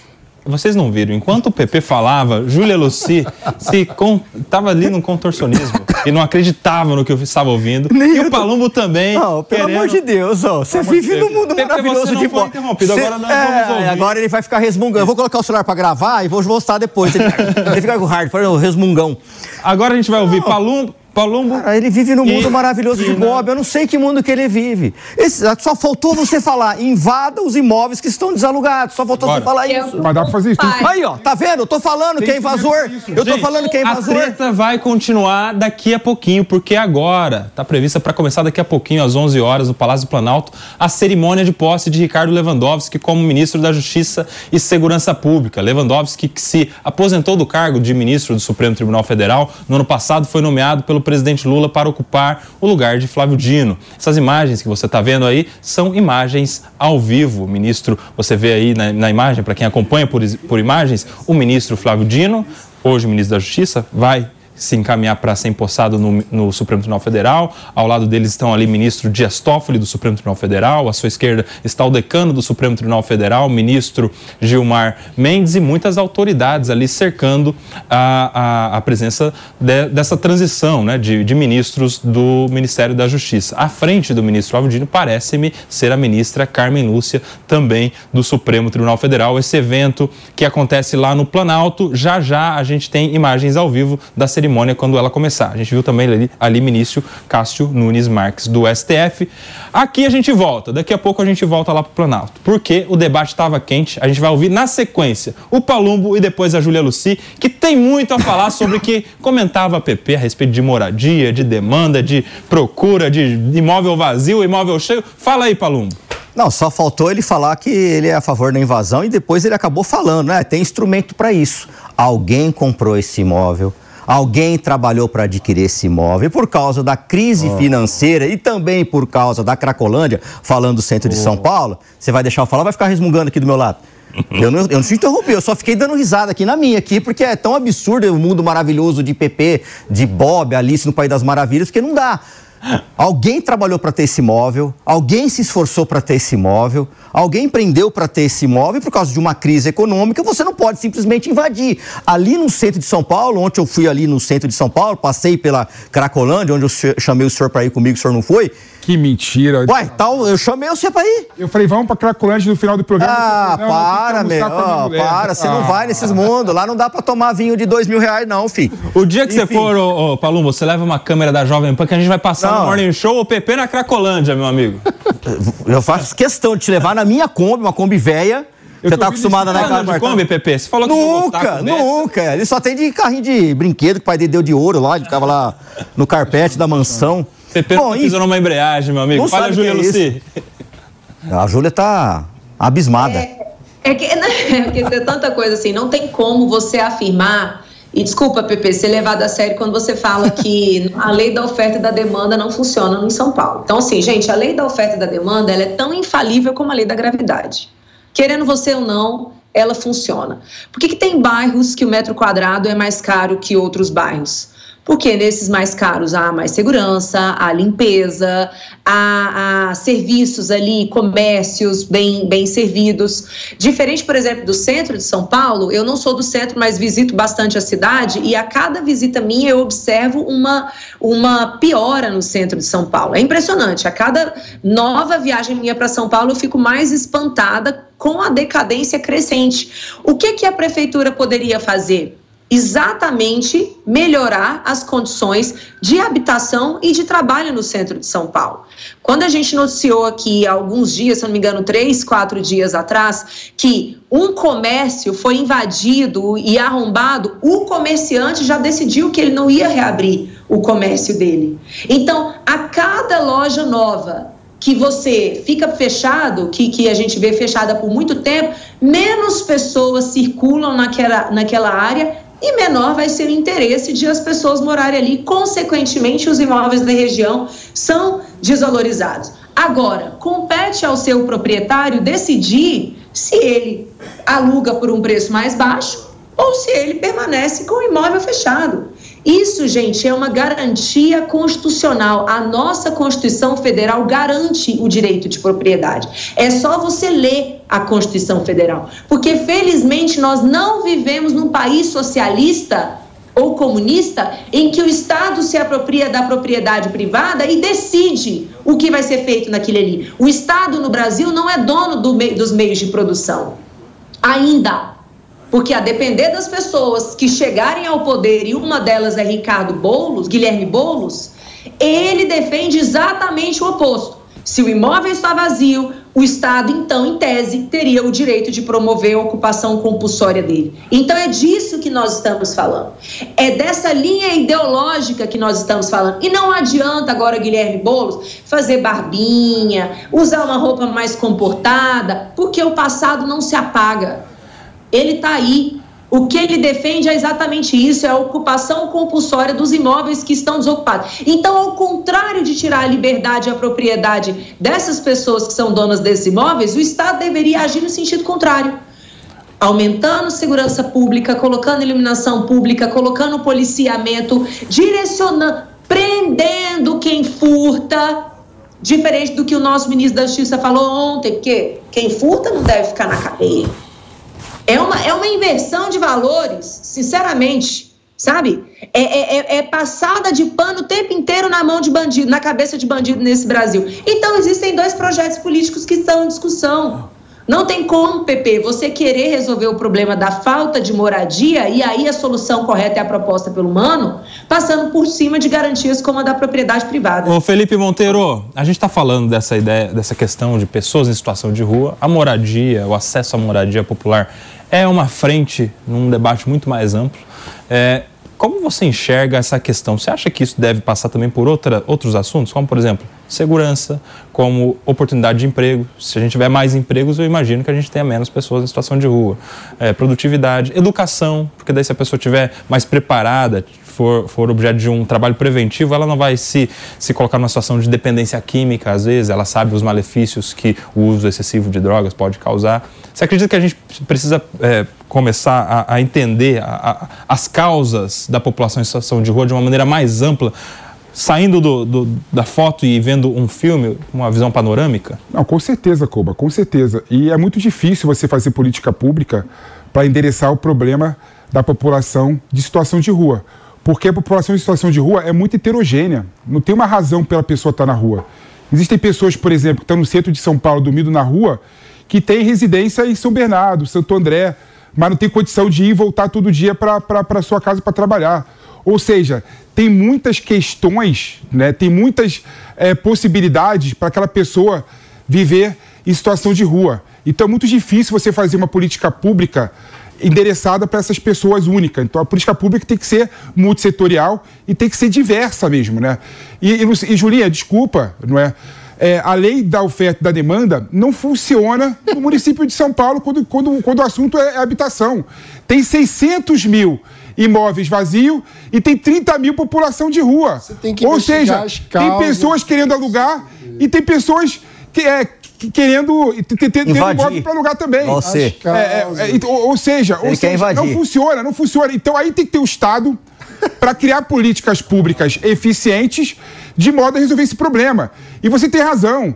A propriedade privada está na Constituição Federal. Como também está na Constituição Federal que a propriedade tem que ser exercida de acordo com a função social. E oh. Palumbo também está na, na legislação o IPTU progressivo. Ou seja, se o proprietário não consegue, de certa forma, é, alugar o imóvel ou não consegue, de certa forma, disponibilizar aquele imóvel, o município pode sim usar esse instrumento, criando um aumento de IPTU progressivo, até expropriar o imóvel e destinar esse imóvel para moradia popular. O imóvel isso pode ser invadido desde que não seja o seu. Que, que invadido o quê? Não, você que está falando isso, você está pregando a invasão. Você está pregando a invasão. Eu estou falando de invasão aqui. Eu estou falando de um, oh. de um, instrumento legítimo, oh, mano, legal. Mano Ferreira, dá para revogar a lei da gravidade? em lugar nenhum. E aí? Não existe isso, né? É, o PP fala como se condições que são parte é, intrínseca do funcionamento da, da economia, do funcionamento da sociedade, de repente pudessem ser é, revogados num período, numa, numa dada geografia. Isso não existe. A, a lei da. Como é que você fala então? 600 mil imóveis vazios, 30 mil pessoas em situação que, de rua. Você tem que identificar as causas. Cara, do... mas tô te perguntando, como é que foi resolver? Tem que identificar as causas. A mão invisível resolveu. A mão invisível não resolveu. Mano. A oferta de moradia. A mão invisível não resolveu e, a situação. E ao mesmo tempo, veja só, você mesmo falou que as causas do da pessoa morar na rua também são variadas. Ou seja, não são todos que estão na rua em função da ausência de um imóvel. Tem pessoas que estão na rua por uma questão de saúde mental, tem pessoas que estão. Enfim, o problema é mais amplo uh, da população de rua, que precisa aí ter política pública de qualidade para assistência social. Já falei aqui outras vezes de uma excelente proposta do professor Ricardo Paz de Barros, que é um dos criadores do Bolsa Família, que é a criação de uma agente de assistência social que ajude cada é, usuário do sistema a construir um plano individual de emancipação, que passa por ajudar a pessoa a identificar quais são as causas da pobreza daquela pessoa. Às vezes são problemas de saúde, às vezes é um problema de qualificação profissional, às vezes é um problema de reconstrução dos laços sociais, para que, a partir de um diagnóstico individualizado, a, seja possível dar encaminhamento para a resolução dos problemas concretos daquela pessoa. E olha só, as prévias das eleições americanas continuam, mas tem um nome que pode mudar o rumo dessa disputa e que já está movimentando a caminhada de Donald Trump. É, o editor de internacional, nosso Fabrizão, já está aqui, Fabrício Nights. Conta pra gente quem que é esse nome que pode mudar tudo nos Estados Unidos, Fabrício. Se eu te contar, Nelson, você vai ficar chocado, Meu surpreso. Deus. Ninguém mais, ninguém menos do que ela, a pessoa do ano Taylor Swift. A campanha de Donald Trump está Vai candidatar no, nos Estados Unidos? Não vai se candidatar, mas segundo uma reportagem da revista americana Rolling Stone, que é um veículo bastante respeitado por lá, há um temor, um certo temor dentro da campanha, uma movimentação, melhor dizendo, da campanha de Donald Trump pensando na possibilidade de que Taylor Swift vá declarar seu apoio ao atual presidente Joe Biden, assim como ela fez em 2020, a época então Joe Biden candidato da oposição. Isso porque Taylor Swift a gente está falando aqui da artista mais popular da atualidade, capaz de ser uma grande puxadora de votos para Joe Biden, melhor dizendo. E a gente sabe que essa é uma disputa que, independente de quem vencer, muito provavelmente será um resultado bastante apertado. Então, cada voto conta, ainda mais num país onde o voto não é obrigatório. Internamente, a campanha de Donald Trump está tratando de uma possível guerra santa contra Taylor Swift. Já tentar na imprensa, com seus aliados, outros deputados congressistas, descredibilizar a Taylor Swift, tentar colocar uma imagem negativa Pô, Eles vão falar do Rio de Janeiro, pô, da menina que morreu. Podem falar do Rio de Janeiro. É um ótimo ponto já aí, Coba. Será que eles estão ouvindo? Se, é, alguém, se alguém, tiver, do, do se alguém da campanha ouvindo. de Trump estiver ouvindo, de repente pode anotar. Eu não sei se essa o Fabrício sugestão. vai me bater com essa pergunta, mas é. pode ser uma espécie de efeito Anitta aqui na eleição que declarou o voto no Lula. Ele tá, não há ele menor, ele tá, não há menor comparação. Menor comparação. você tá insatisfeito com a comparação, né? Menor comparação. É Pelo amor de Deus, né? Vamos a César o que é de César, mano Ferreira. Vamos lá. Mas a questão aqui é a seguinte: o Trump está internamente dizendo que ele é mais popular que Taylor Swift, que ele não tem medo. Pode vir que eu aguento esse baque e que mesmo com o apoio de Taylor Swift a população vai olhar para outras questões e vai votar independente do apoio dela. Com, com inteligência artificial dá pro Donald Trump lançar um álbum daqui a pouco, né? Não sei se vocês viram. Não sei, se, não sei se vocês viram. Vocês viram. O Mano já falei 30 vezes pra ele. Do professor Girafales cantando Choram as Rosas no YouTube, meu amigo. Inteligência artificial tá mudando tudo. Daqui a pouco tem Donald Trump se o Pelé, no Spotify. Pelé que já não está mais entre nós, claro, né? Mas se o Pelé lançou álbum há muitos anos atrás, é nada impede é, o Trump de entrar. O Gugu, né? Acho que até o, o Roberto Justo também não tem um álbum. o Justo é. eu não conheço. De, de, é, acho que um vídeo, um meme que virou dele. Até o PP pode dele. lançar um álbum, então. Ah, o PP ele não vai lançar. Ele, ele, não é cantor, ele é dançarino. Gente, PP, ele é, dança. A imagem, a imagem do passinho. Ele é. toma um suco de gesso e dança. Essa eu copiei do Fabrizão. Obrigado. Obrigado. Ô, ô, Paulo, mas essa coisa de artista influenciar em campanha política, isso não é de hoje, né? Não, é, do seu, né? é do seu tempo a coisa dos showmícios. Showmício. Show, antigamente, tempo. cantor podia muito, né? fazer né? show em comício. É, a gente viu aí nas últimas eleições a quantidade de artistas, né, cantores que apoiaram o atual presidente, né? Se que não arrasta a volta, a gente está tá mentindo que arrasta a volta. O showmício, o showmício foi proibido, né? O não pode mais. Não pode mais, mas eles acabam ajudando, né? Pelas redes sociais, declarando voto, fazendo gestos. A, a Júlia pediu. No Brasil lá também é? Essa é uma boa, eu não sei te responder, mano, mas acredito que é proibido sim. Ela pode participar, se engajar, assim como aqui no Brasil, todo, muitos artistas se posicionam politicamente. Você já foi no showmício, Ju? Ai, quando eu era pequenininha, sim. Eu lembro lá no interior de Minas, tinha ainda.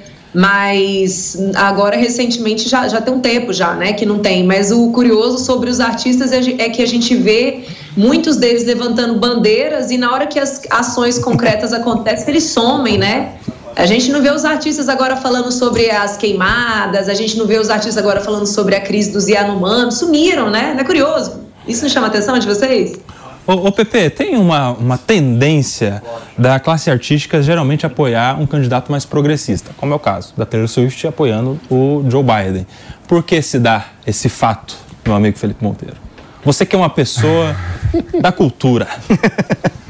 Ah, não tem, não, tem, não, tem, não tem razão, não tem razão assim é, específica porque o pessoal mais da cultura, da classe artística, apoia mais candidato é, progressista, não é? Não, aqui no Brasil tem, tem, uma relação, sim, tem uma relação. Lei Rouanet.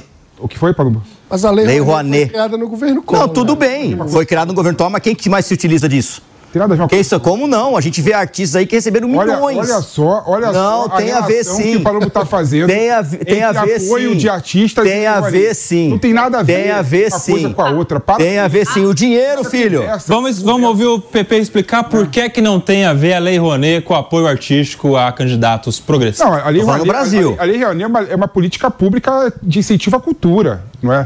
Tem vários, tem vários artistas anônimos, por exemplo, que participam de editais públicos. E recebe 5 milhões? Da cultura. E recebe 5 milhões anônimos? Dinheiro, e recebe dinheiro e recebe dinheiro 5 milhões anônimos? Então, é, é, esse discurso do Palumbo, Não. querendo colocar que a Lei Rouanet é ah, só tá. para investir e privilegiar esses artistas famosos, é tudo conversinha do ah, não é direita. não. E é importante é, lembrar... Pega um anônimo aí que É importante lembrar uma coisa que as pessoas esquecem. Por exemplo, um, uma peça de teatro feita por um artista famoso, o dinheiro não vai para artista famoso, vai para a costureira, vai para a pessoa que, serve cafezinho. E pro anônimo, também. recebe 5 milhões? Vai, vai, vai pro bilheteiro, milhões? vai bilheteiro, o cara que, que vende ingresso. Então, quem, quem achar na cabeça dele que o dinheiro vai pro bolso de artista famoso, esquece ah. que a cultura é muito mais ampla do que isso. O mundo maravilhoso. Pelo contrário. Os liberais estão pedindo aqui. um real um real gasto em cultura, mano, volta 10 reais pra economia. É bom. Os liberais estão pedindo aqui na sequência Júlia Luci, depois Mano Ferreira. E eu não respondo a pergunta. Um, um, teve um prefeito que acabou de decidir que não ia fazer carnaval mais na cidade, né, com recurso da prefeitura, para destinar para educação. Aí eu quero perguntar para o PP: você acha que esse prefeito vai ter voto do pessoal do carnaval? Não, é, o, é o grande erro colocar para disputar quem quer ler um livro que é cultura com quem quer é, ter melhor educação. Está completamente errado. Para com isso. Cultura. Julinha, cultura. Cultura. Cultura também é educação. Cultura também é economia. Para de querer, para de querer achar que cultura é um setor estanque, que não, que não comunica com outros setores. Para com isso. Vai, mano. Depois de revogar a lei da gravidade, a, a lei da gravidade, a oferta e demanda, o PT quer revogar a lei da escassez. São escassos, você precisa fazer escolhas em política pública. E veja, eu acho que há espaço para, do ponto de vista da política educacional, você criar uma política de cultura, de incentivo à leitura, bibliotecas. Isso pode fazer parte de uma política educacional. Agora, eu queria trazer um ponto. Primeiro, é, eu acho algumas alguns aspectos curiosos, porque vale lembrar que a Lei Rouanet foi criada no governo Collor, que era um governo de direita, o Collor venceu Lula na eleição, então a origem não é necessariamente de esquerda e que tem artistas de direita que usam a Lei Rouanet. Inclusive, tem um amigo Josias Teófilo, autor do documentário é, sobre Olavo de Carvalho, um grande sucesso na direita, inclusive entre o público bolsonarista, e ele é um grande defensor de que é, os artistas de direita deveriam, na visão dele, usar a Lei Rouanet. Ou seja, é, eu acho que, no fundo, é, todos os artistas acabam usando a Lei Rouanet. O que está faltando é como que é, os espectros políticos fora da esquerda podem é, ter mais artistas, ou seja, podem atrair os artistas. E o debate de como aperfeiçoar a Lei Rouanet ou os incentivos é, à cultura é muito amplo. E olha só, já que a gente está na roda liberal aqui, a votação da chamada Lei Ônibus na Argentina começou na última quarta-feira e foi marcada por confrontos do lado de fora do Congresso em Buenos Aires. Fabrição, conta pra gente que treta que é essa é, aqui nos Hermanos. A Lei Ônibus é um dos grandes projetos do Milênio nesse começo de mandato, né? Ele que fez aquele decretaço logo depois que ele assumiu lá em dezembro. Agora essa Lei Ônibus que chega no Congresso com muitas dificuldades, passou por muitas modificações, mas eu já vou explicar sobre isso. Rapidamente falando sobre os confrontos. Manifestantes foram para frente do Congresso, convocados por centrais sindicais, entraram em confronto com a polícia, teve quebra-quebra, teve spray de pimenta, teve gente sendo detida. A gente não tem exatamente o número de, de detidos, mas as cenas ali foram bem feias de confronto entre manifestantes e a polícia. Agora, falando da lei ônibus em si, é interessante a gente destacar o seguinte: originalmente, quando Milley propôs essa lei, o governo de Javier Milley, eram 664 artigos. Ontem, quando começou a discussão no Congresso, e essa é uma discussão que vai se estender ainda por alguns dias, são 386 artigos, ou seja, ele precisou modificar muita coisa para conseguir um apoio relativo do Congresso. A gente lembra que o partido do Milei, La Libertad Avança, não possui maioria ali no Congresso argentino. Então eles precisam de apoio de outros partidos ali, principalmente ligados ao ex-presidente Maurício Macri. Como que isso vai acontecer? É um grande teste, na verdade, para Milei nesse começo de mandato.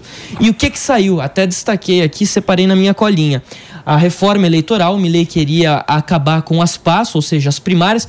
É um pouco curioso, né? Porque justamente o Milley surgiu para o cenário político argentino de grande, é, exponencialmente, melhor dizendo, justamente nas passos do ano passado, né? surpreendendo a tudo e a todos. Mas também ele retirou a YPF, a petroleira argentina, da lista de privatizações e também tirou dessa proposta, pelo menos por enquanto, diversas questões fiscais que devem voltar ao debate futuramente, mas é um teste, já um primeiro grande teste para o governo Milei nesse começo de mandato. A gente está falando sobre treta na Argentina, protestos em relação à votação da lei do ônibus e a gente vai ouvir agora a avaliação do Felipe Monteiro. e aí, Pepe? O, o, o, que, o que a gente vê na Argentina não é, é um receituário liberal que não vai funcionar. Não, não funciona em lugar nenhum do mundo essa questão. E aí a população, a população da Argentina está se fechando contra essa postura autoritária do Milei. É bom lembrar, é bom lembrar que a votar para votar a aprovação, a, apro, não, tô vendo as imagens. A aprovação, a aprovação do Mirei caiu significativamente nas últimas semanas. O Mirei tem 58% de reprovação. Eu, estou vendo, quando eu olho o Milley é, e as medidas dele, e a população da Argentina se fechando né, contra o Milley, fazendo manifestação pública, os piquetes, eu estou vendo que o Milley pode ter o mesmo fim do Ramon Puerta e do Rodrigues. Fabrício, quanto tempo ficou o mandato do, do Ramon Puerta e Rodrigues, por exemplo? Olha, pouquíssimo tempo, né? É, foi um período ali na Argentina que eles duraram, é, foram cerca de, se não me engano, cinco presidentes em dois anos. Não sei dizer exatamente quanto cada um ficou, mas é, é, a ideia é essa. É, o Ramon Porta ficou sete dias, o Rodrigues ficou cinco dias no, no, no, na presidência da Argentina. E quando eu vejo isso que está acontecendo na Argentina, eu vejo claramente que a Argentina está indo para um mau caminho. Né? E o Milei, fa falando, falando da política do Milei, o, o Milei, o Milei, o Milei bateu no peito, colocou um decreto com mais de 600 artigos e agora esse decreto, que era um super decreto, virou um decretozinho. Tem só 300 artigos. Né?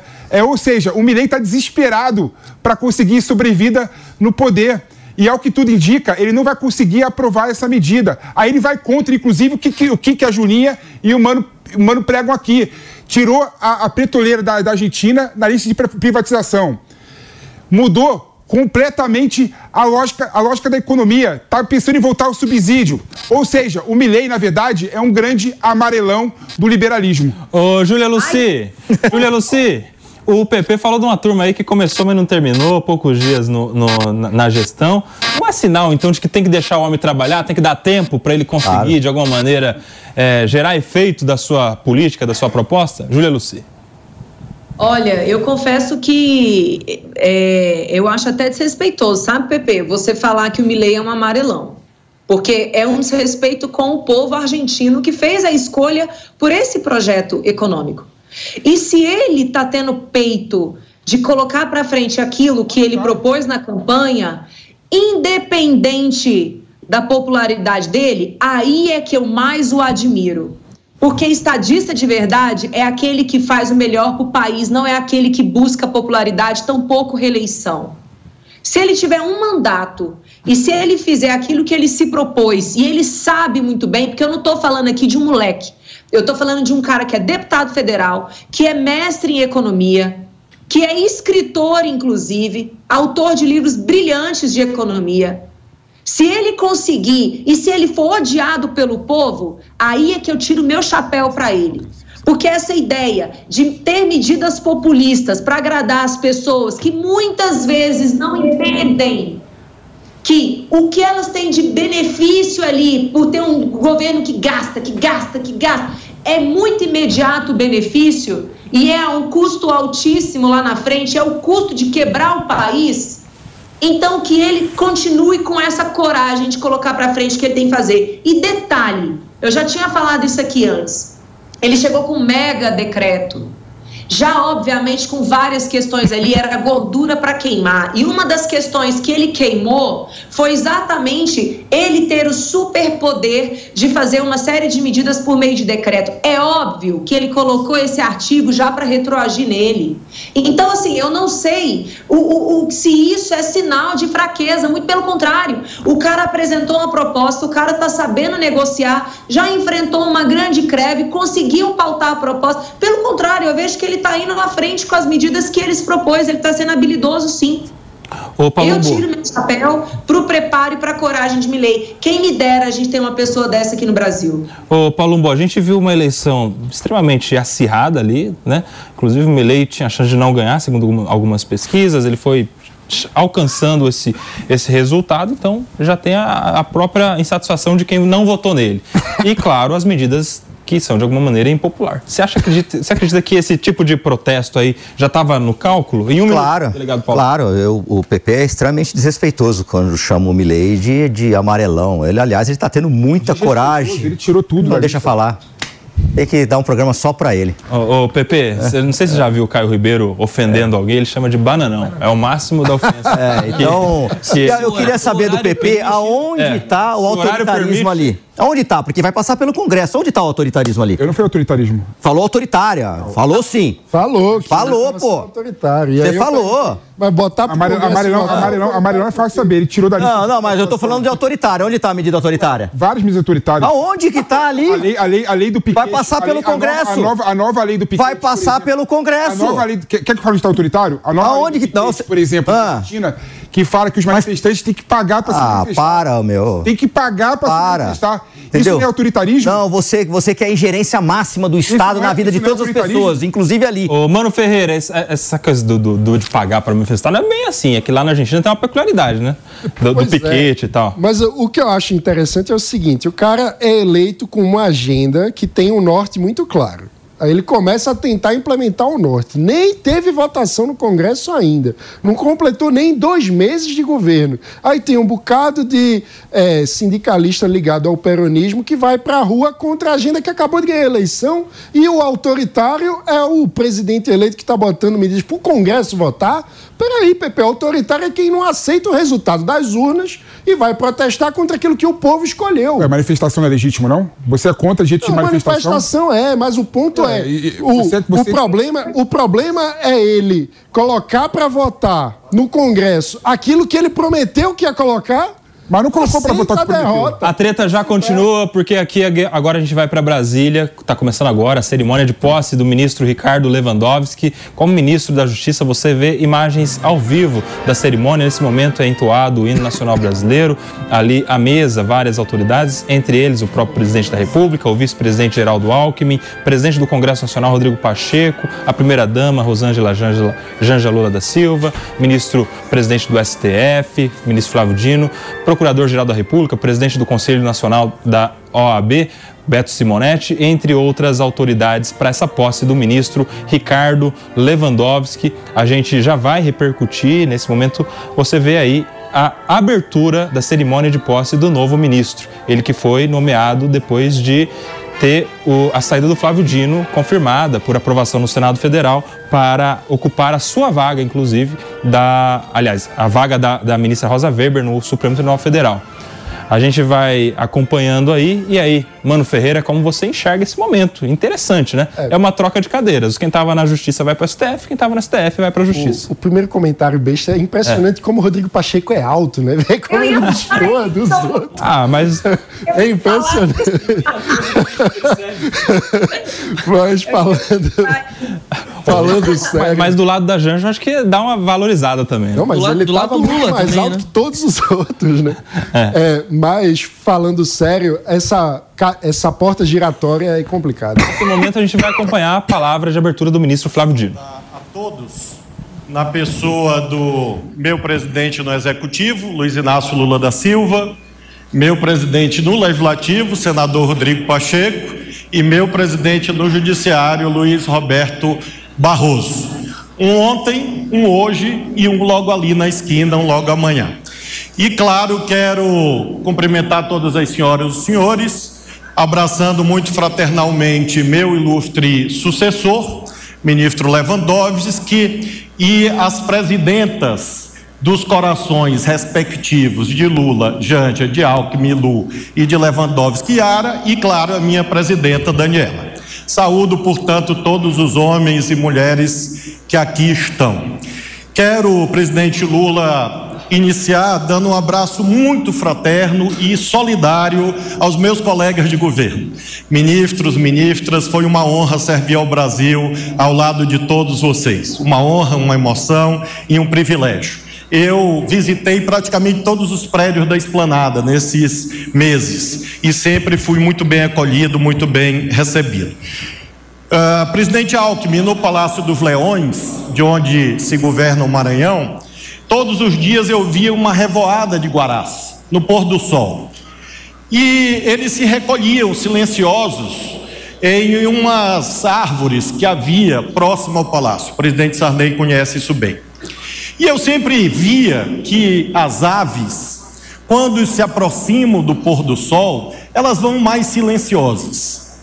Em verdade, o nascer do sol é mais alviçareiro, mais novidadeiro, mais barulhento, mais atraente. O nascer do sol hoje pertence ao ministro Lewandowski. A mim compete apenas um discurso de poente, um discurso de ocaso, de despedida, em verdade, desses salões da condição do governo e de 18 anos na política, que terá uma prorrogação nesses 20 dias no Senado. Eu não farei, claro, um despiciendo e tedioso relatório sobre esses meses no Ministério da Justiça.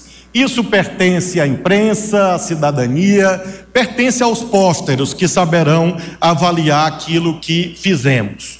Cabe a mim fazer apenas agradecimentos. São 35 anos como servidor público e sou um servidor público por convicção, por vocação devotado de verdade ao interesse público e à nossa pátria. E tive a oportunidade de fazer uma viagem existencial por vários prédios ao longo desses 35 anos. E eu faço, portanto, o agradecimento, em primeiro lugar, ao povo do Maranhão que me deu a honra de ser governador do estado, deputado federal e senador. Tudo que pedi ao povo do Maranhão, generosamente ele me otorgou. Então, em primeiro lugar e sempre, o meu abraço aos 7 milhões de brasileiros e brasileiras do Maranhão. Quero agradecer ao presidente da República, porque foi graças à sua confiança que eu tive a honra de ser ministro da Justiça, trabalhar naquele belíssimo prédio e sucessivamente, em breve, ir ao Supremo Tribunal Federal mediante a aprovação do Senado da República.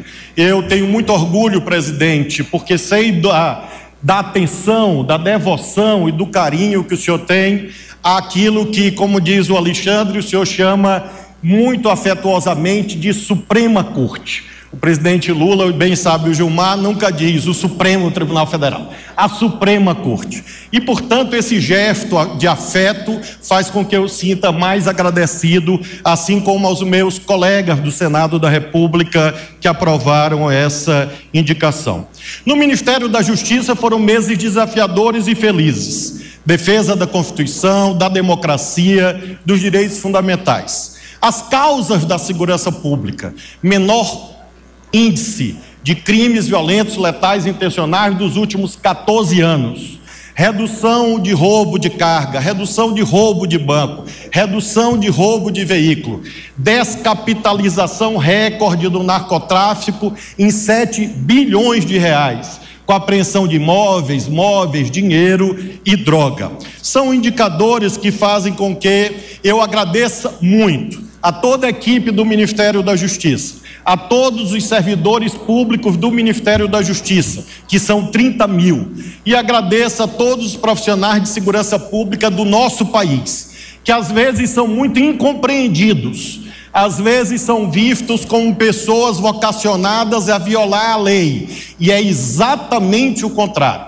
Neste momento, faço questão de sublinhar que a imensa maioria dos profissionais de segurança pública da nossa nação são pessoas sérias, dedicadas e comprometidas com os interesses da nossa sociedade. E por isso eu quero pedir uma salva de palmas aos profissionais da segurança pública do Brasil.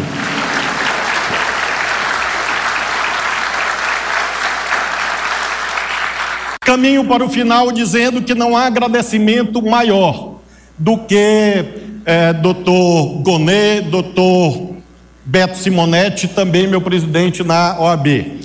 É, não há agradecimento maior do que promover a valorização. E essa valorização foi promovida, ministro Lewandowski, é, mediante a liderança do presidente da República, a coordenação do ministro Rui. É, nós conseguimos, depois de décadas, a aprovação das leis orgânicas da Polícia Civil e da Polícia Militar e homenageio o Congresso Nacional, meus colegas deputados e senadores. Assim como também o decreto do presidente da República regulamentando e dando segurança jurídica à atuação das guardas municipais. E foram feitos mediante a coordenação competente e firme, ao mesmo tempo é, respeitosa, da ministra Esther, da ministra Simone, acordos inéditos com a Polícia Federal, com a Polícia Rodoviária Federal e com a Polícia Penal Federal. Então, ministro Lewandowski, a boa notícia é que a pauta sindical está equacionada e caberá, claro, a, a gestão de Vossa Excelência, em nome do governo do presidente Lula, concretizar essas conquistas que foram possíveis nesse ano. Ministro Lewandowski, eu não sei qual é o seu instrumento musical de preferência. Todos, todos que me conhecem sabem o meu. Eu gosto muito de tocar instrumento de percussão, tambor, faz muito barulho. Mas o ministro Lewandowski talvez prefira outro instrumento. O certo é que isto não é algo que possa ser visto sob a ótica qualitativa ou hierárquica. Na verdade, é a soma dos instrumentos musicais que faz a beleza da orquestra. E, portanto, independentemente das predileções individuais, dos estilos, dos apetites, dos gostos, todos nós, todas nós estamos sob a regência do mesmo maestro que é o povo brasileiro, e lendo a mesma partitura, que é a Constituição Federal, e nos coordena o presidente Luiz Inácio Lula da Silva. Então, não sei bem onde o senhor estará na orquestra, mas garanto ao senhor que o senhor estará numa ótima orquestra, que são esses colegas de governo e sob a coordenação do presidente Lula e do presidente Alckmin. Desejo sorte, sucesso e proteção de Deus ao senhor e garanto que o senhor vai precisar das três coisas todos os dias. Eu.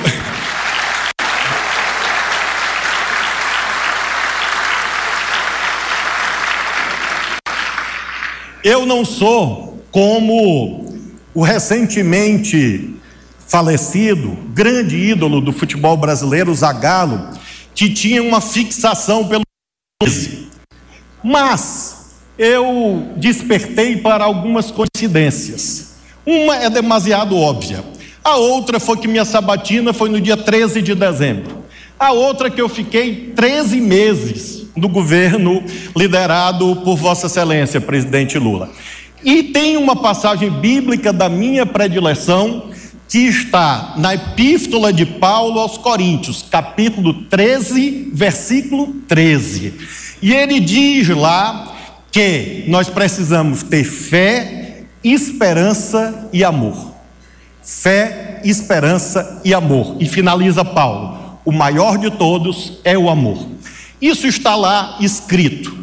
E esse foi o meu lema e tem sido o meu lema. Com ele ingressei nesse palácio, dele me retiro, tal qual os pássaros que fazem a revoada no fim da tarde.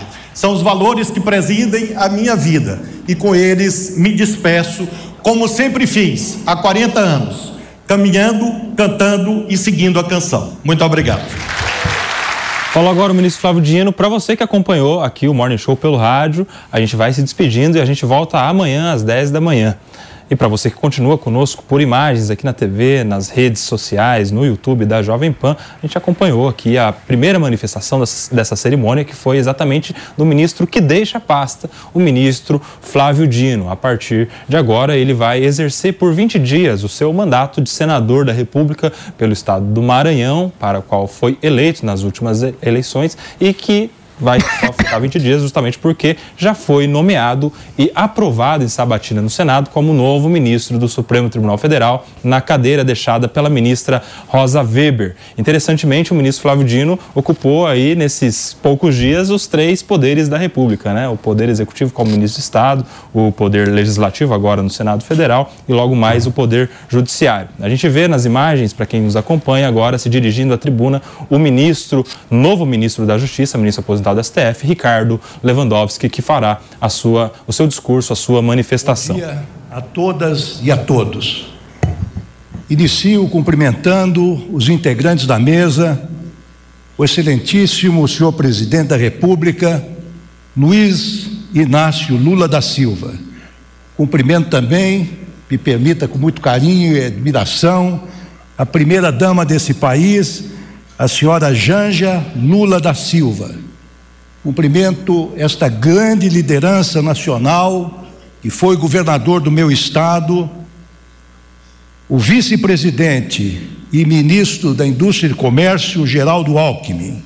Cumprimento também a prezadíssima, estimada senhora Lu Alckmin, segunda dama deste fabuloso país.